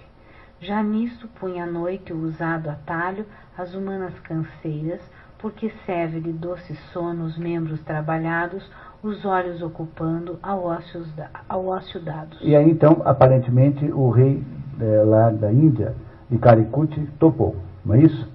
Agora o que fará Camões? Agora ele vai interromper um pouquinho a narração para se lamentar as, as ninfas. E essa lamentação aqui é belíssima, maravilhosa. São os quatro, os três próximos estrofes, em que Camões queixa-se, veja, ele está na miséria absoluta escrevendo isso, numa miséria de dar dó, tá? É, completamente miserável, doente, ele não tem nenhum dinheiro, não tem nada, e tá, que vai se queixar agora as ninfas de ter a mais desgraçada das vidas, apesar de estar contando a mais bonita das histórias. Então há aqui uma interrupção na própria, na própria narrativa, em que a gente agora ouve Camões se queixando da sua própria vida. Então, por favor. Olhai que há tanto tempo que, cantando o vosso tejo e os vossos lusitanos, a fortuna me traz peregrinando, novos trabalhos vendo e novos danos. Agora o mar, agora experimentando os perigos mavórcios inumanos, qual cana-se que a morte se condena, numa mão sempre a espada e noutra a pena. Olha que maravilha, né? Os perigos mavórcios de Marte, mavórcio vem de Marte, perigos de Marte, ou seja, os perigos da guerra, inumanos, qual cana-se? Cana-se é filha de Éolo, Éolo é o rei do, do vento. Ela comete incesto com o próprio irmão e ela é condenada pelo pai a se suicidar uh, para, para o que o pai lhe entrega uma espada. E ela então escreve uma carta ao irmão, uma carta de amor ao próprio irmão, e uma, numa mão ela tem a faca e na outra mão ela tem a pena escrevendo a carta. Por isso que ele diz que como a cana-se, ele está frente à morte, e numa mão sempre tem a espada e na outra a pena. Numa ele tem a espada para lutar e na outra a pena para escrever. Agora, com pobreza aborrecida, por hospícios alheios degradados. Desculpe se interromper aqui. Com pobreza aborrecida por hospícios alheios degradados. O hospício aqui nessa época não é lugar de guardar loucos. Mas o hospício tem o sentido de, de eh, hospedagem, né? de casa. Ele está degradado onde? Está degradado. Está 16 anos na, na Ásia, é, lá de, de canto em canto. Está 16 anos exilado. Agora da esperança já adquirida, de novo mais que nunca derribado. Agora as costas escapando à vida que de um fio pendia tão delgado, que não menos milagre foi salvar-se que para o rei judaico acrescentar-se. Esse rei judaico é Ezequias, que pediu a Deus 15 anos a mais para consertar a vida, porque não queria morrer com tantos pecados. Então ele está, é, ele, né, está dizendo assim que foi menos milagre ele ter sobrevivido até agora do que o Ezequias receber os 15 anos a mais. E ainda, ninfas minhas, não bastava que de tantas misérias me cercassem, senão que aqueles que eu cantando andava, tal prêmio de meus versos me tornassem. É, tornar quer dizer, me devolvesse, né? Que prêmios? Encarceramento, miséria, eh, dor, dor tá? tudo isso que ele recebeu em troca de ter cantado os feitos dos grandes portugueses. A troco dos descansos que esperava, das capelas de louro que me honrassem, trabalhos nunca usados me inventaram, com que em tão duro estado me deitaram. Ou seja, está mal a vida de Camões. E ele com isso fez uma reclamação às ninfas da sua situação miserável e medonha frente à grandeza que ele tem contado. O que nos leva para o canto 8, e aí no canto 8 ele fará uma, uma longa e um pouco chata descrição dos reis de Portugal, porque é o, o, o, rei lá da é o rei lá de Calicut que está pedindo que ele faça isso, que conte a história dos reis. É claro que ele está querendo contar a história dos reis para parecer né, que, ele está considerando os reis de Portugal. Mas disso tudo eu só selecionei uma única estrofe, que é a décima, em que ali na frente o rei o Malabar, né, que é o, o rei dos, dos, lá dos indianos, eh, ele interrompe a narração para fazer uma exclamação sobre a glória de Portugal. Quem é, me diz, estrouto que me espanta? pergunta o Malabar maravilhado. Com que tantos esquadrões, que gente tanta, com tão pouco tem roto e destroçado? Tantos muros aspérrimos quebranta, tantas batalhas dá, nunca cansado, tantas coroas tem por tantas partes, a seus pés derribadas e estandartes. Então, o Malabar diz, quem, quem são vocês, meu Deus, que povo é esse, que com quase nada consegue fazer tudo? Né? É o, o, o Camões fazendo né, o marketing dos portugueses, não é isso? Aí há finalmente, uma, finalmente aí, um tratado com Samorim, Samorim é o nome do rei lá de lá de, lá de Calicut, né? e com esse, e que esse tratado aí significa é, que o, o, os portugueses só querem levar é, provas que estiveram lá, sinais da sua estadia lá, e querem então sair tendo um tratado com, com o rei. Não é isso? O rei, nessa altura, não está ainda envenenado por Baco contra os portugueses. E é o que está no, na estrofe 73. Assim, com firme peito e com tamanho propósito, vencemos a fortuna, até que nós, no teu terreno estranho, viemos por a última coluna. A última coluna significa o fim do mundo, a marca do final do mundo. Porque as colunas de Hércules, que são as, os montes de Gibraltar, seriam em princípio as marcas do fim do mundo. Eles vieram botar mais longe. Né? Rompendo a força do líquido estanho, da tempestade horrífica e importuna, te chegamos, de quem só queríamos sinal que ao nosso rei de te levamos. Muito bem. É, no canto 10, então, no canto 9, eles, desco eles eh, descobrem que eles, serão, que eles serão traídos, porque o Baco envenena nos sonhos o rei da, de Calicote contra os portugueses, dizendo que eles são bandidos, e aí então eles fogem de lá, levando consigo as provas que estiveram na Índia, né? Para provar o feito. Que é o 13, por favor.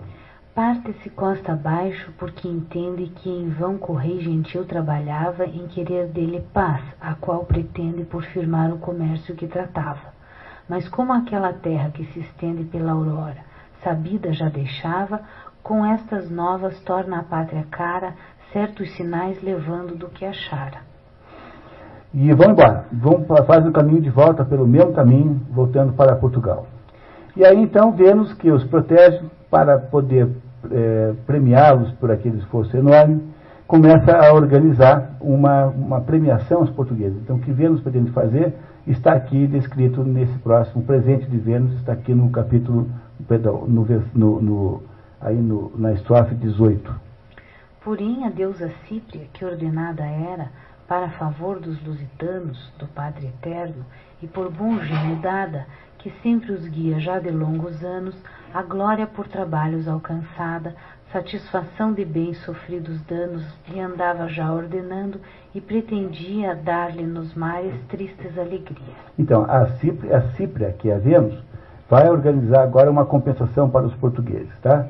Não é isso? E essa compensação é o que está em seguida no, no, no 72. Outros, por outra parte, vão topar com as deusas despidas que se lavam. Elas começam súbito a gritar, como que assalto tal não esperavam.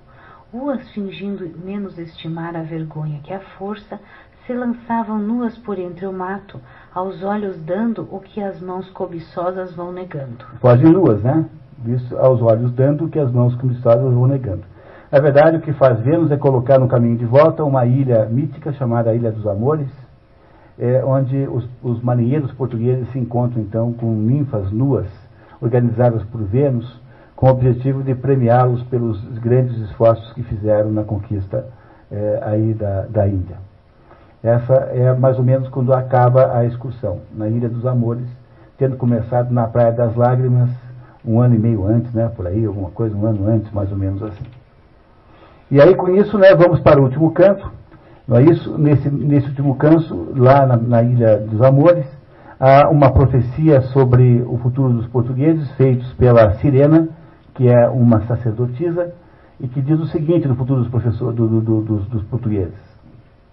Estes e outros barões, por várias partes dignos todos de fama e maravilha, fazendo-se na terra bravos mártires, virão lograr os gostos desta ilha, varrendo triunfantes estandartes pelas ondas que corta a aguda quilha, e acharão estas ninfas e estas mesas, que glórias e honras são de árduas empresas. Os portugueses serão sempre recompensados, então, pelos seus esforços e pelos seus heroísmos, com, uh, farta, com farta mesa, né? fartas ninfas e, e fartas mesas, né? com as duas coisas ao mesmo tempo. E para mostrar que eles são agora como deuses, e só um Deus poderia presenciar o que eles presenciarão, as, ele será levado a ver a máquina do mundo. A máquina do mundo é aquela máquina mítica que, com, que é composta das esferas celestes, né? as sete esferas celestes que nós vimos aqui na Divina Comédia, que se movimentam, cada uma mais ou menos de acordo com uma certa velocidade, um certo sentido. Os portugueses não verão isso, apenas para mostrar que, sob o ponto de vista camoniano, eles se tornaram como se fossem deuses. Só os deuses poderiam ver isso. E é o que acontece no próximo pedacinho, ah, que é da máquina do mundo, 80. Vês aqui a grande máquina do mundo, etérea e elemental, que fabricada assim foi do saber alto e profundo, que é sem princípio e meta limitada. Quem cerca em derredor este rotundo globo e a sua superfície tão limada é Deus, mas o que é Deus ninguém o entende, que há tanto o engenho humano não se estende. E aí então, no próximo pedacinho, 138, Camões resume o que havia acontecido. Né? Eis aqui as novas partes do Oriente que vós outros agora ao mundo dais, abrindo a porta ao vasto mar patente que com tão forte peito navegais. Mas é também razão que, no ponente, de um lusitano um feito ainda vejais, que de seu rei, mostrando-se agravado, caminho há de fazer nunca cuidado. É esse do lusitano feito ainda mais vezes, é Fernando de Magalhães, que fará a primeira circunnavegação do mundo. Né? Fernando de Magalhães, que fará a primeira volta ao mundo.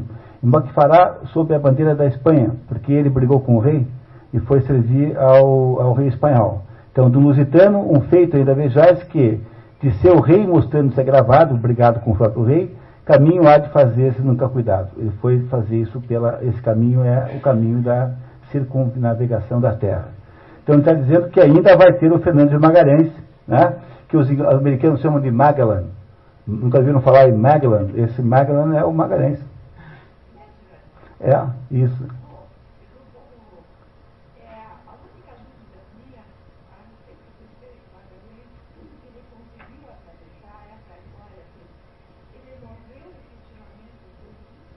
Eu não sei.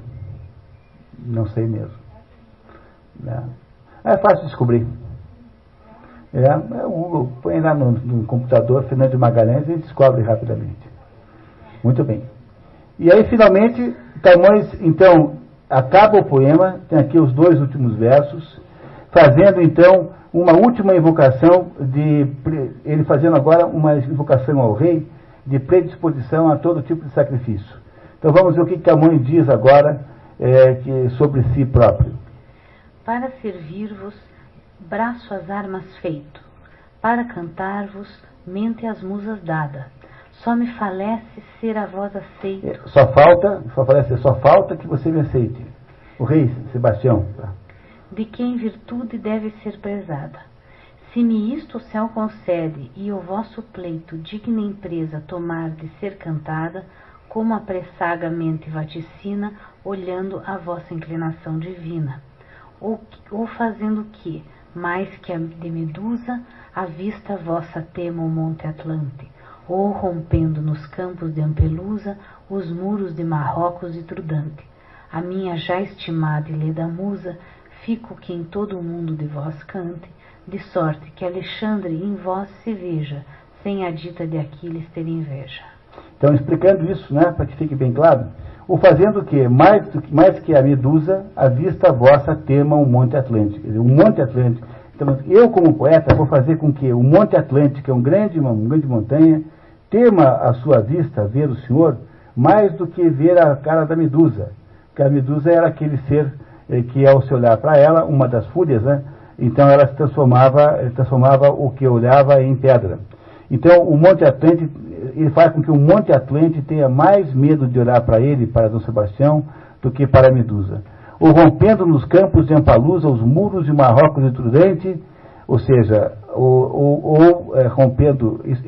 Ampalusa é uma região, Ampelusa é uma região lá da África, não é isso? É, Marrocos e Trudente são, são cidades, são localidades, países e localidades da África. A minha já estimada e lei da musa, fico, creio, acredito, que em todo o mundo de vós cante. A minha musa vai cantar o Senhor em todos os lugares. De sorte que Alexandre em vós se veja. Que Alexandre dizia que não tinha é, nenhuma espécie de inveja de Aquiles. Ao visitar o túmulo de Aquiles, Alexandre disse que não tinha inveja de Aquiles, mas tinha inveja de não ter tido um Homero que cantasse os feitos dele como Homero cantou os feitos de Aquiles. Então, de sorte que Alexandre em vós se veja, sem a dita de Aquiles ter inveja. Ou seja, Aquiles vai olhar para, para, para eh, Alexandre vai olhar para, como se Alexandre olhasse para o túmulo de Aquiles e soubesse que teria um cantor e um poeta que o homenageasse tão grande quanto Homero, que é ele, Camões. Essa última estrofe é, obviamente, para convencer o rei Sebastião a lhe dar uma pensãozinha. De fato, saiu a pensãozinha de 12 mil qualquer coisa. E 12 mil dinheiros lá. E essa pensãozinha era assim uma miséria tão grande, tão grande, que não dava para comprar nem as cachaçinhas direito.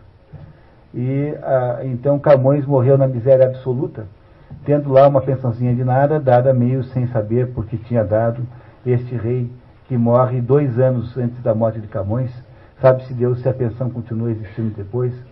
Mas o que Camões diz lá no início é que com ele ele não só morreu na pátria, tendo voltado à pátria depois de muitos e muitos anos, como também morreu com a pátria. A pátria morre com ele, porque a pátria, afinal, é, morreria sob o jugo dos, da família real é, espanhola, dos Filipes, que ficarão durante 60 anos mandando em Portugal. Essa história que vocês leram é uma das histórias mais extraordinárias que alguém já contou é, obviamente que nós temos mais ou menos 10% do livro hoje aqui. É claro que se vocês lerem todos os outros 90%, vocês vão se divertir muito mais do que lendo apenas 10%. E não é, não é difícil, o que é difícil é o fato de que, como sendo linguagem poética, ele tem sempre essas inversões, etc. Quer dizer, ele tem uma certa. É, dá um certo trabalho para ler, mas não é difícil realmente. O que é mais difícil é o fato de que ele tem muitas menções mitológicas, e isso, como não se tem mais nenhuma cultura mitológica, vai tornando a leitura muito quebrada pela procura no dicionário, etc. Mas eu queria muito que vocês não se deixassem é, seduzir por essa falsa dificuldade e vocês fizessem um dia na vida de vocês o esforço de ler sinceramente toda essa obra para compreender a grandeza de Camões, a extraordinário tamanho que Camões tem é, e compreender o sentido geral da obra, que eu gostaria muito de resumir depois que você disser a sua dúvida.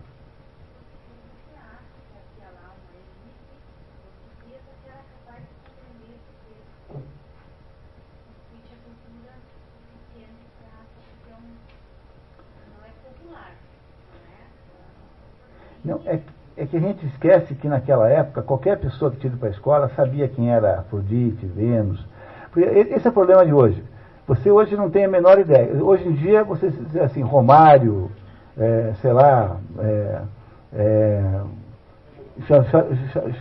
Ronaldinho, se você disser esses nomes, todo mundo sabe quem é. Então, as referências aí de pessoas são outras, né? Agora, se eu falar Dido, ninguém sabe o que é. É uma personagem importantíssima. É quase a personagem mais importante da Eneida, por exemplo, a rainha Dido que tem um sentido simbólico extraordinário e maravilhoso. Então nós perdemos completamente a noção dessa simbologia, porque a nossa educação, de alguma maneira, jogou isso tudo fora. Né?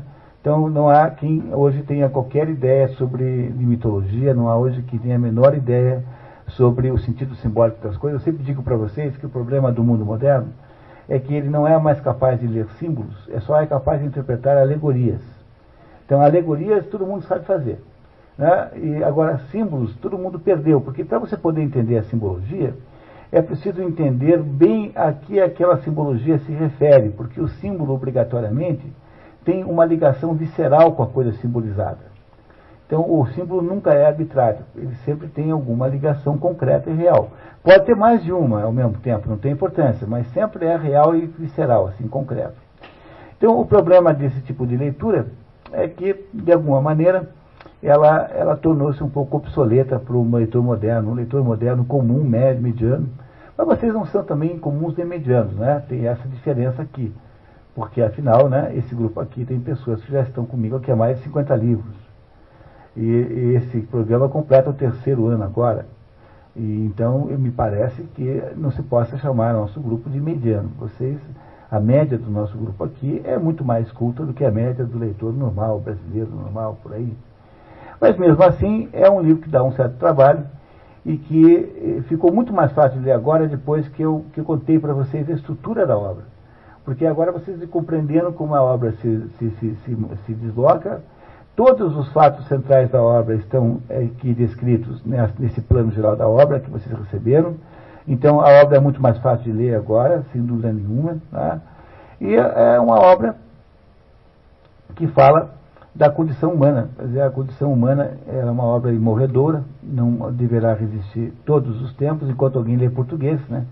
Também pode ser que aconteça de desaparecer os leitores de português. Não é isso? Nunca se sabe, né?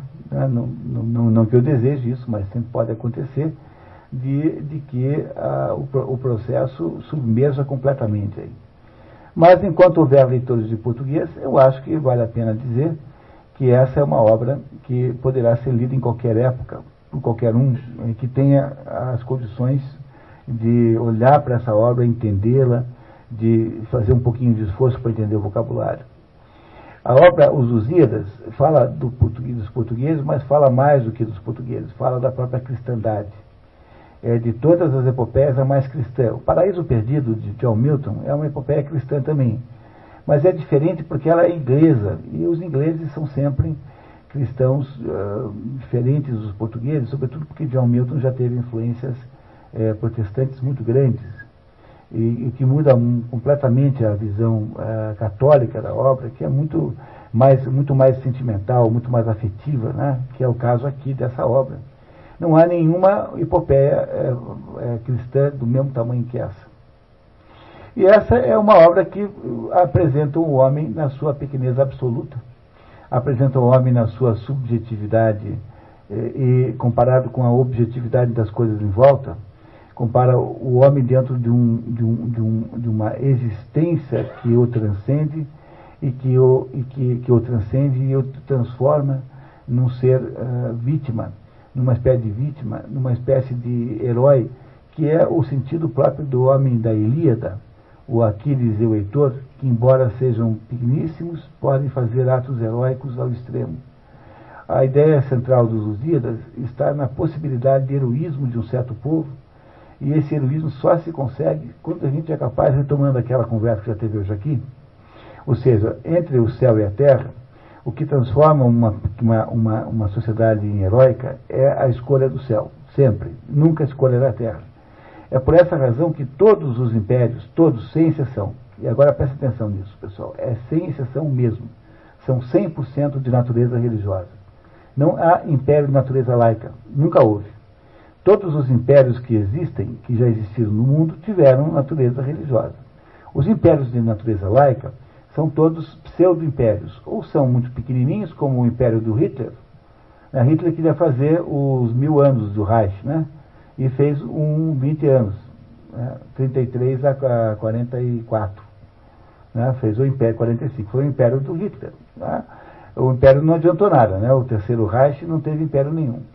Todos esses impériozinhos aí, o Império Soviético, por exemplo, quando terminou, era um negócio, não sabia fazer uma pasta de dente. Não tinha nem cristãos, nem fiéis, nem nada. Tinha só gente chateada, aborrecida, desesperada para se mandar.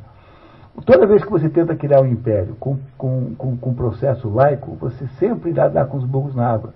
Porque você cria situações muito pouco perenes, ou seja, muito, muito ocasionais, muito, muito episódicas, que irão desaparecer rapidamente na medida em que algum fato do mundo é, modificar-se. Agora, se você pega, por exemplo, todas as grandes situações é, históricas imperiais, você sempre irá descobrir que na origem de todas elas existe uma, uma adesão religiosa. Quem diria que uma tribo de guiadores de camelo como os árabes iriam ter, 60 anos depois do islamismo, um império que ia da Índia até a Espanha? Não há nenhuma maneira de se entender isso a não ser pela presença do aspecto religioso. Não há explicação militar, não há explicação econômica, não há nenhuma espécie de explicação que não seja explicação religiosa. Pois é mais ou menos esse milagre que aconteceu em Portugal. O pequeníssimo Portugal, um país de nada, eh, que começa com uma tribo de celtas lutando contra os romanos, com o heroísmo desse viriato, vai aos pouquinhos aí transformando-se numa, numa, numa província romana, vira Portugal, Portugalo, né? Portugal, Porto do Galo, Portugal. E vira então uma provínciazinha romana. Essa provínciazinha romana, Portugalo, é a primeira a se tornar um país moderno. Nenhuma outra transformou-se num país moderno, porque a França, tal como existia naquela época, não era exatamente a França moderna, era uma França muito menor, era uma França muito diferente da, da, dessa uh, hoje que nós encontramos. A Espanha também não estava consolidada, porque a Espanha estava praticamente tomada pelos árabes ainda. Só em 1492 é que os árabes são expulsos da Espanha. Ou seja, Portugal em 1300 alguma coisa já tinha uma estrutura é, capaz de receber os templários que fugiam da França. 1314 é a data em que os templários foram expulsos da França, foram mortos, né, assassinados e proscritos, destruídos, e forma-se em Portugal a ordem de, da cruz, a ordem da cruz, perdão, que é a, cru, a ordem que recebe os templários eh, em Portugal, o que havia sobrado deles, né, templários franceses.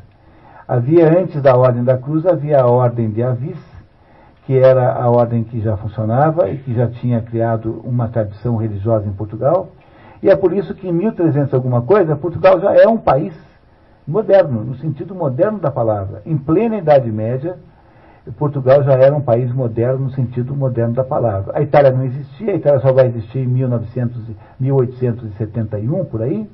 A França existia parcialmente apenas, a Espanha era ainda um conjunto de reinos que lutavam contra os árabes, que haviam conquistado totalmente, ou quase totalmente. Estava apenas os reinos do norte os reinos do sul já não existiam mais. A Inglaterra existia nessa época, mas a Inglaterra é uma ilha, é sempre diferente a Inglaterra. A Alemanha não era nada, a Alemanha era um conjunto de baronatos, chamado Império, Sacro Império Germânico Romano, que tentavam ser um império europeu, mas não conseguiam, e estavam mais brigando entre si do que propriamente com os outros. A Alemanha só se torna um país moderno só na segunda metade do século XIX, só a partir da é, Zollverein, né, da, da União Aduaneira, que se faz depois na Alemanha a unificação. De modo que Portugal, em 1300, é o país mais importante, é o país mais precoce da Europa. Lisboa, aí na, na, por volta de 1500, era a cidade maior da Europa, porque Lisboa era um porto, e é óbvio que todo o transporte marinho que passasse para as Índias passaria por Lisboa. Lisboa foi uma cidade muito grande. E Portugal tornou-se um colosso muito acima das expectativas, porque Portugal produziu a fórmula do império associado ao projeto religioso. Essa é a única explicação possível para esse pequeno país ter a dimensão que tem, quer dizer, ter essa extraordinário, esse extraordinário sucesso político, civilizatório que teve Portugal. Quando Portugal decidiu montar o seu império associado com princípios de expansão, expandir o inferno, expandindo também a fé, foi possível uh, produzir esse milagre extraordinário que é Portugal, milagre nunca mais reproduzido no mundo, né? Pois não.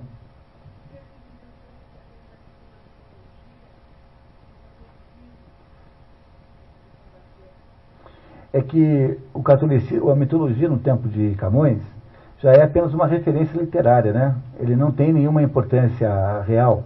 Porque mesmo dentro do...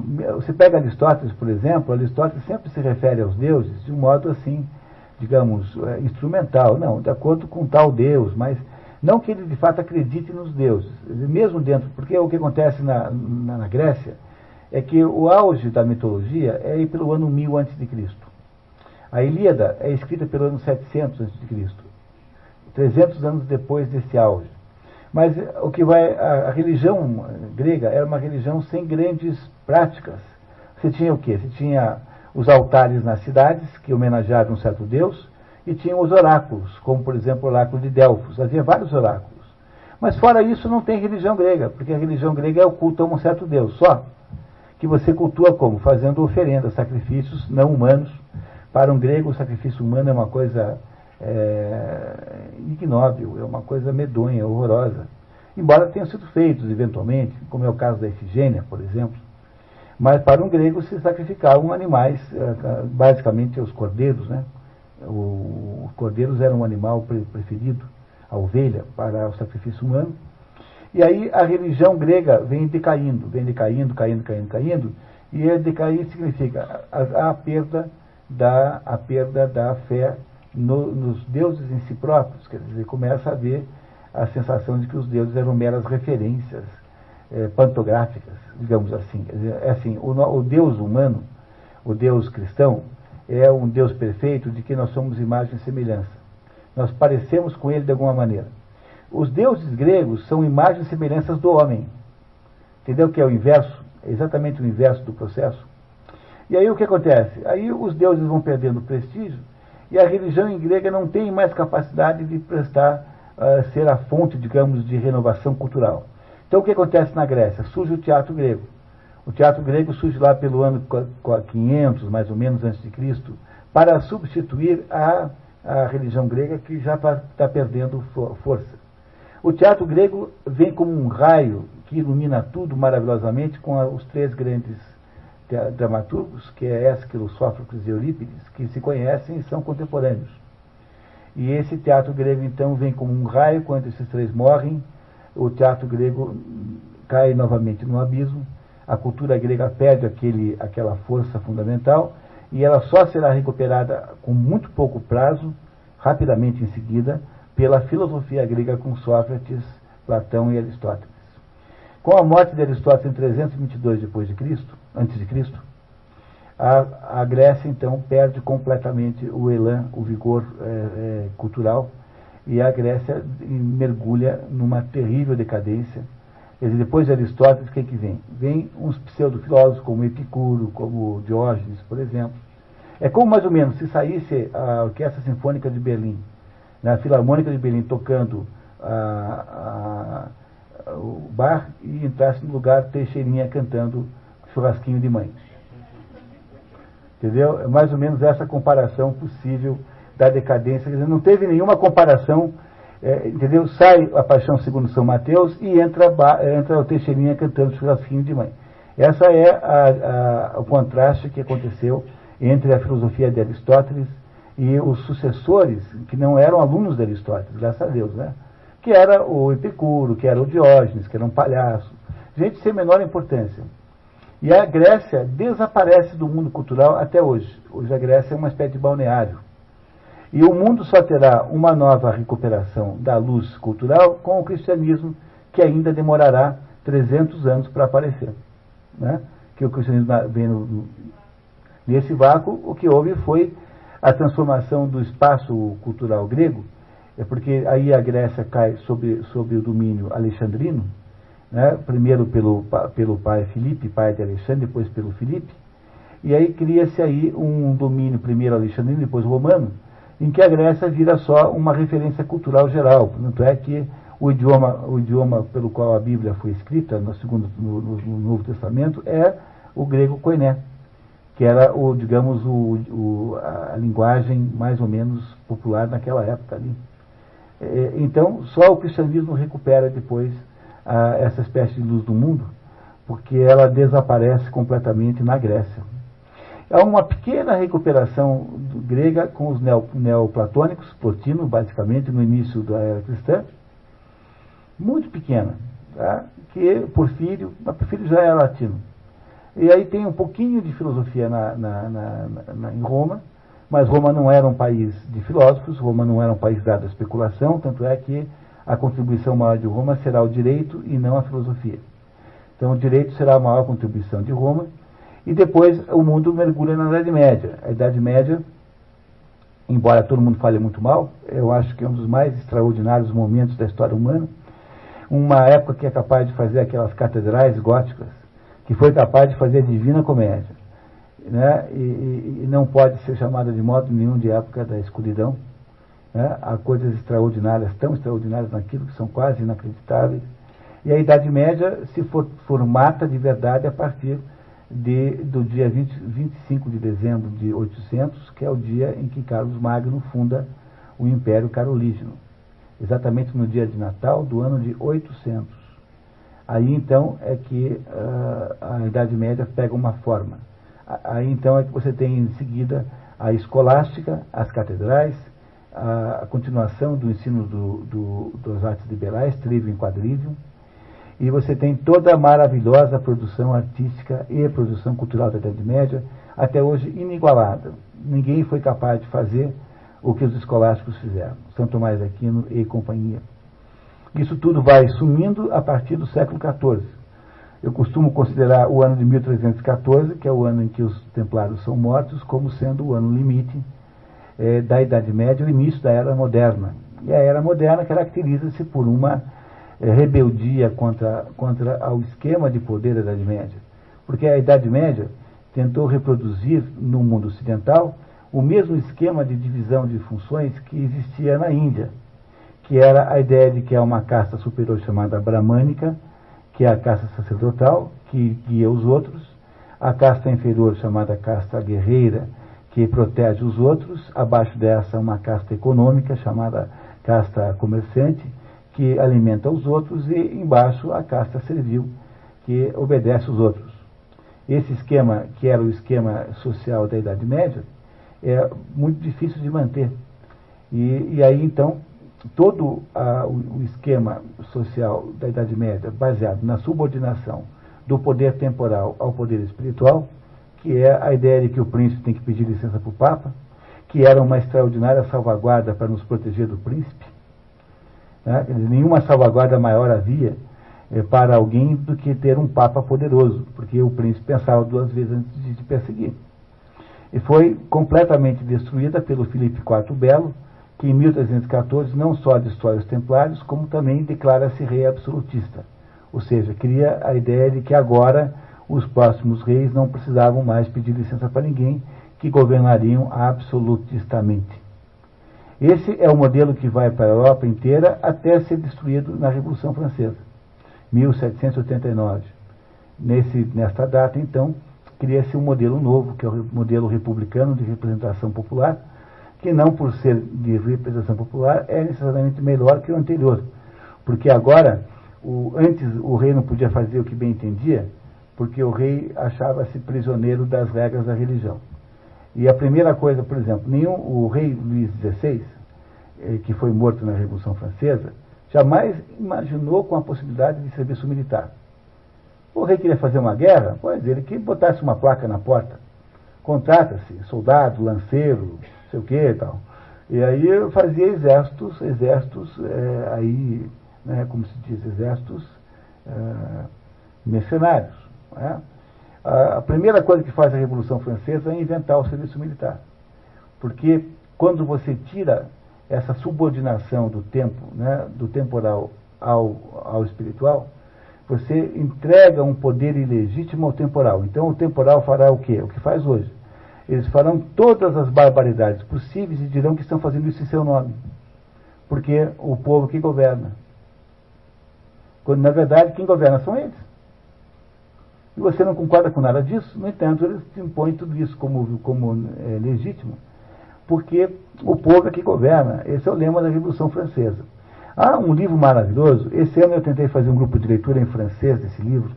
Não foi possível conseguir candidatos suficientes mas chama-se De Pouvoir, l'histoire naturelle de sa croissance.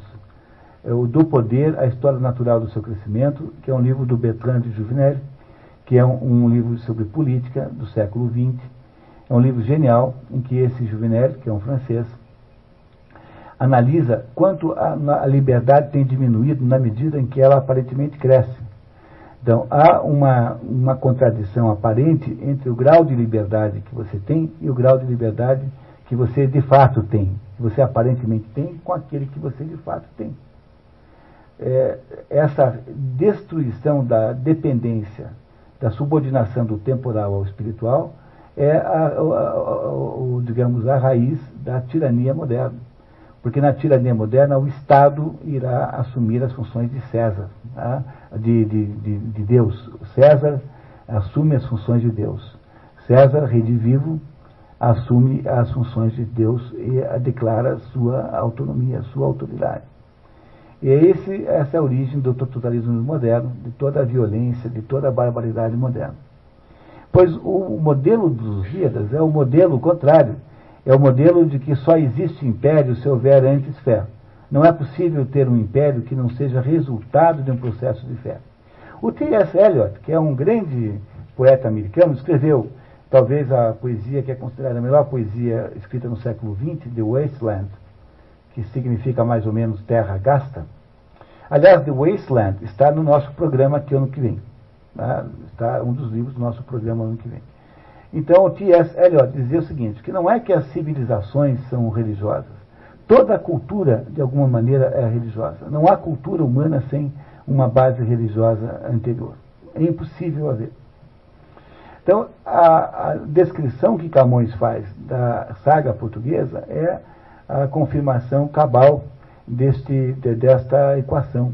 Não é possível haver um, um, processo de conquista territorial, qualquer que seja, não é possível haver uma existência é, civilizatória no sentido colonialista, porque afinal de contas, né, trata-se aí de um colonialismo. Foram os portugueses que inventaram o colonialismo, entenderam? perceberam que foram os portugueses que inventaram o colonialismo? Isso, aquele, aquela conversa entre o português e o, e o indiano no final, lembram? Oh, se você vai me dar uma, a palavra certa, a resposta certa, aquilo é conversa de colonialista. Não é isso? É conversa de colonialista mesmo. É, os sujeitos, os portugueses inventaram o colonialismo. Mas nenhum colonialismo é possível se não, se não for feito com base numa proposição religiosa anteriormente. Portanto, ou há civilização religiosa ou não há civilização nenhuma. E é por isso que a gente tem que olhar para nós aqui agora e imaginar qual é o fôlego, qual é o potencial que você tem para ter uma civilização laica. Né? Porque eu passo o dia inteiro ouvindo pessoas dizendo assim, não, tem que tirar mesmo o crucifixo da sala de aula, porque ah, o, o, Estado é laico, o Estado não, tem, não é religioso. Se tiver um judeu, vai ficar ofendidíssimo porque tem lá um crucifixo. Então, essa conversa moderna, que pressupõe que você vai construir uma civilização laica, é autocontraditório. Isso não é possível fazer em última análise. Não sei se isso que nós estamos fazendo não é uma espécie de autossabotagem terrível das nossas possibilidades civilizatórias, em última análise. Aquele negócio é tão grave, tão grave, que num colégio religioso aqui em Curitiba, onde a minha filha estudou, não se dá aula de catolicismo, dá-se aula de educação religiosa a título de medo que alguém reclame, que um judeu reclame, um islâmico reclame, sei lá. Ora, um colégio católico não se acha mais um direito de dar aula de catolicismo. Não parece a vocês o fim do mundo? Porque se pelo menos esse colégio devesse dizer, olha, isso aqui é um colégio católico, chama. Tá? Se alguém se ofende, vai assistir aula no colégio judaico. Pronto. Ou vai assistir aula no colégio do governo, que não tem aula de religião nenhuma. Então, o problema todo que nós temos que entender, de acordo aí a partir dessa experiência dos Lusíadas, não, não é, obstante a qualidade extraordinária né, do, do texto, é isso, nós temos que entender que ela é a experiência humana possível em última análise. Dizer, isso que está aí nos Lusíadas é a única possibilidade existencial humana em última análise. Não é possível construir uma civilização sem uma base religiosa, não é possível construir uma existência individual sem uma base religiosa verdadeira. Seja o modo como você enxerga essa base religiosa. Não precisa ser uma base religiosa carola. Mas você não consegue, em outras palavras, construir uma existência que funcione é, é, sem viver aquela tensão entre espírito e matéria, ou seja, entre a terra e o céu, entre o pai espírito e a mãe terra, de uma maneira voltada para cima, ou seja, de uma maneira que você ajuste sempre o olhar para o alto. Porque, a não ser, claro, que você queira ser como o Dom Helder Câmara, de quem o Nelson Rodrigues dizia que só olhava para o céu para saber se tinha que sair de guarda-chuva de casa. Né? O Dom Helder Câmara que não perdoava o, não perdoava o, o, o, o Nelson Rodrigues que não perdoava o Helder Câmara. Jorge, por favor.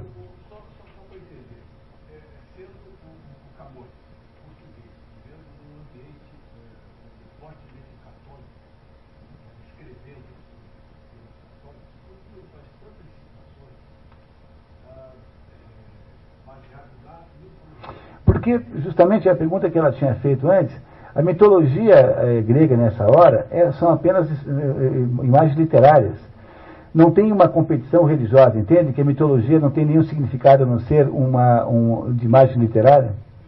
E ninguém acredita de fato naquilo. Tanto é que a Inquisição aprovou. Né? Ou seja, aquela, aquelas, aquelas imagens eram apenas, eram apenas literárias, não eram imagens reais. Portanto, são apenas liberdade de poética, digamos assim. Não tem nenhuma importância em si próprio. Pois não. Claro.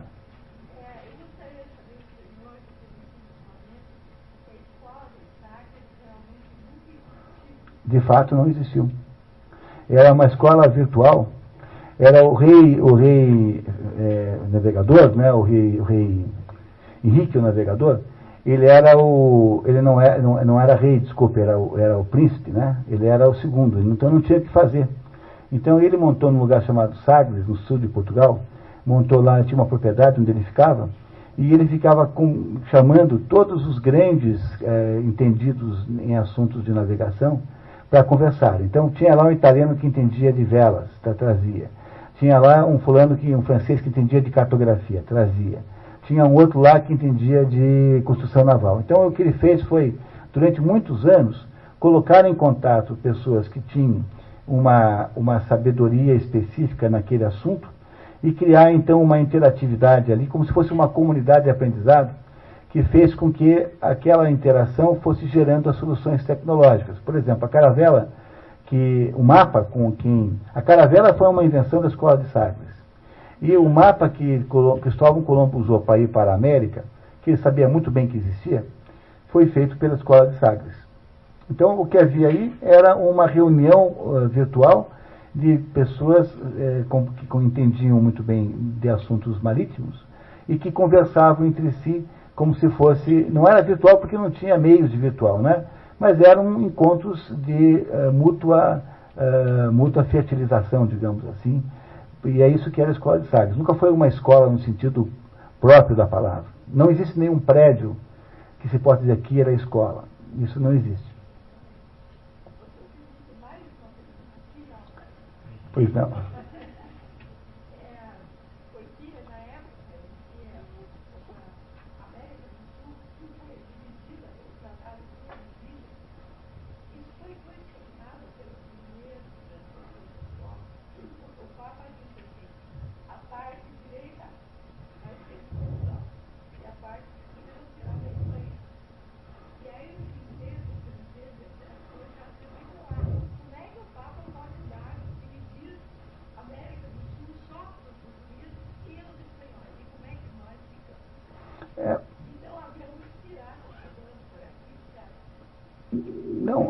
É porque, é porque, na verdade, isso tudo foi um grande acordo. Porque, veja, o Tratado de Tordesilhas em 1498, não é isso? 90, a América foi descoberta em 1492. O Tratado de Tordesilhas em 1498. O Brasil foi descoberto em 1500. Ora, por que, que vocês acham que a Espanha assina um acordo com Portugal, dividindo um lugar, se o Portugal só teria descoberto o, a mesma coisa dois anos depois. É porque, obviamente, Portugal tinha descoberto tudo antes. Então, hoje em dia, já existem informações dizendo que os portugueses estiveram na costa brasileira muitas vezes antes de Pedro, de, de, de Pedro Álvares Cabral.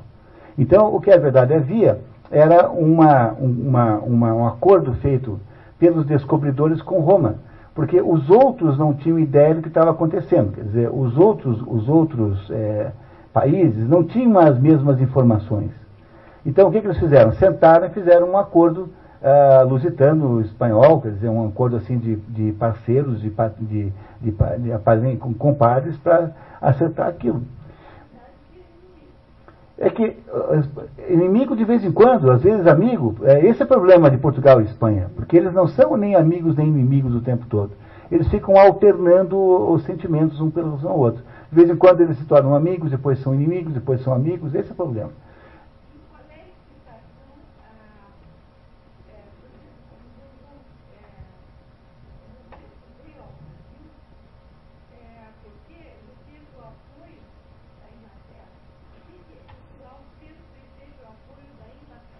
Porque a Espanha, a Espanha, a, a Inglaterra queria era derrubar os franceses, né? Porque os franceses é que eram um problema, não, eram, não era Portugal. Então, os, os ingleses eh, viam no apoio a Portugal uma maneira de parar os, os franceses, parar Napoleão Bonaparte, que era no caso. É, mas Portugal nunca teve muita importância europeia, porque ela era um país de exportação, né? De sair e não de entrada. Ok, pessoal? Lindomar, você tinha uma pergunta? Ele estava na, na vez. É,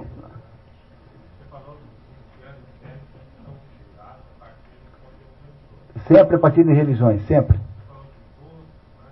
É, o russo nunca foi no Grande Império, né?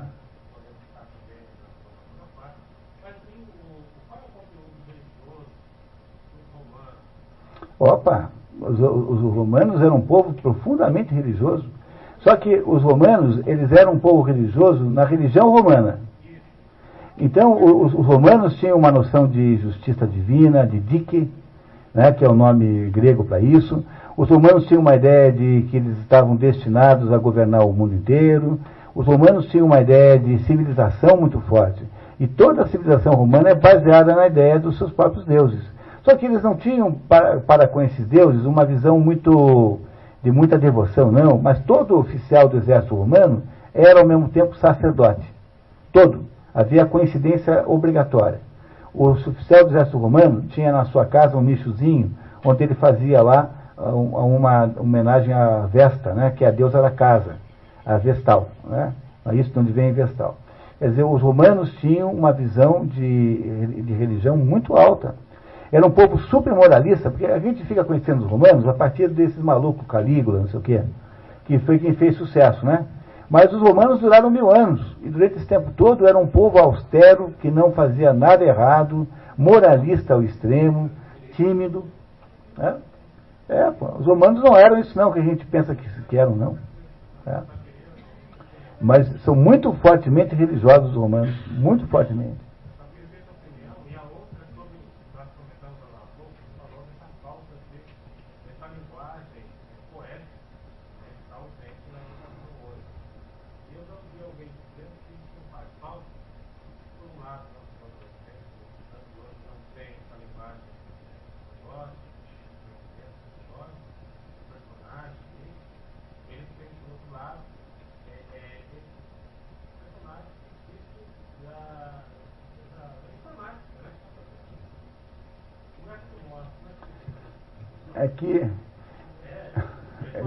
Pois é, Numa. Aqui não tem menor comparação. Na sábado passado eu fiz em Paranavaí uma interpretação dos 12 trabalhos de Hércules. Então, quando você olha para o Hércules, né, que são 12, e olha para o Hércules nos seus 12 trabalhos, você percebe a dimensão que aquilo tem, educacional extrema, enorme, profundíssima. Então, é muito diferente do Pikachu, entendeu? Quer dizer, o Hércules e, e o Pikachu são muito diferentes. O Pikachu tem lá uma certa graça, tem, deve ter lá algum mérito, né? Mas o problema é que nós saímos do Hércules para o Pikachu, como, como, como herói, de, modelo de herói. Então eu acho que houve um rebaixamento de nível extraordinário, sabe? E a maior parte dos desses heróis modernos são completamente é, incapazes de, de produzir qualquer espécie de percepção profunda de nada. Então houve uma espécie de futilização da vida.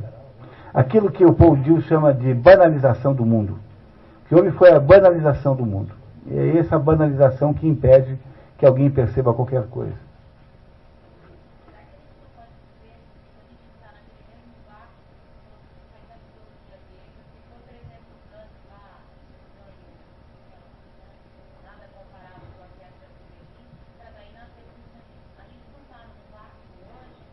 Estamos sim.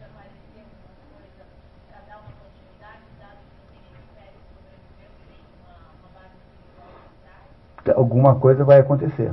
Eu não sei o que é, mas alguma coisa acontecerá com toda certeza. A primeira hipótese é a islamização do mundo, né? É a primeira, a primeira hipótese. É, é por isso que eles crescem mais que os outros. Mas a islamização do mundo é, por outro lado, muito intragável, né? Não dá para fazer isso. Nós não vamos querer ser islâmicos. Então a islamização do mundo é, de certa maneira, uma reação a isso. Mas não sei se é viável, se consegue chegar até o fim.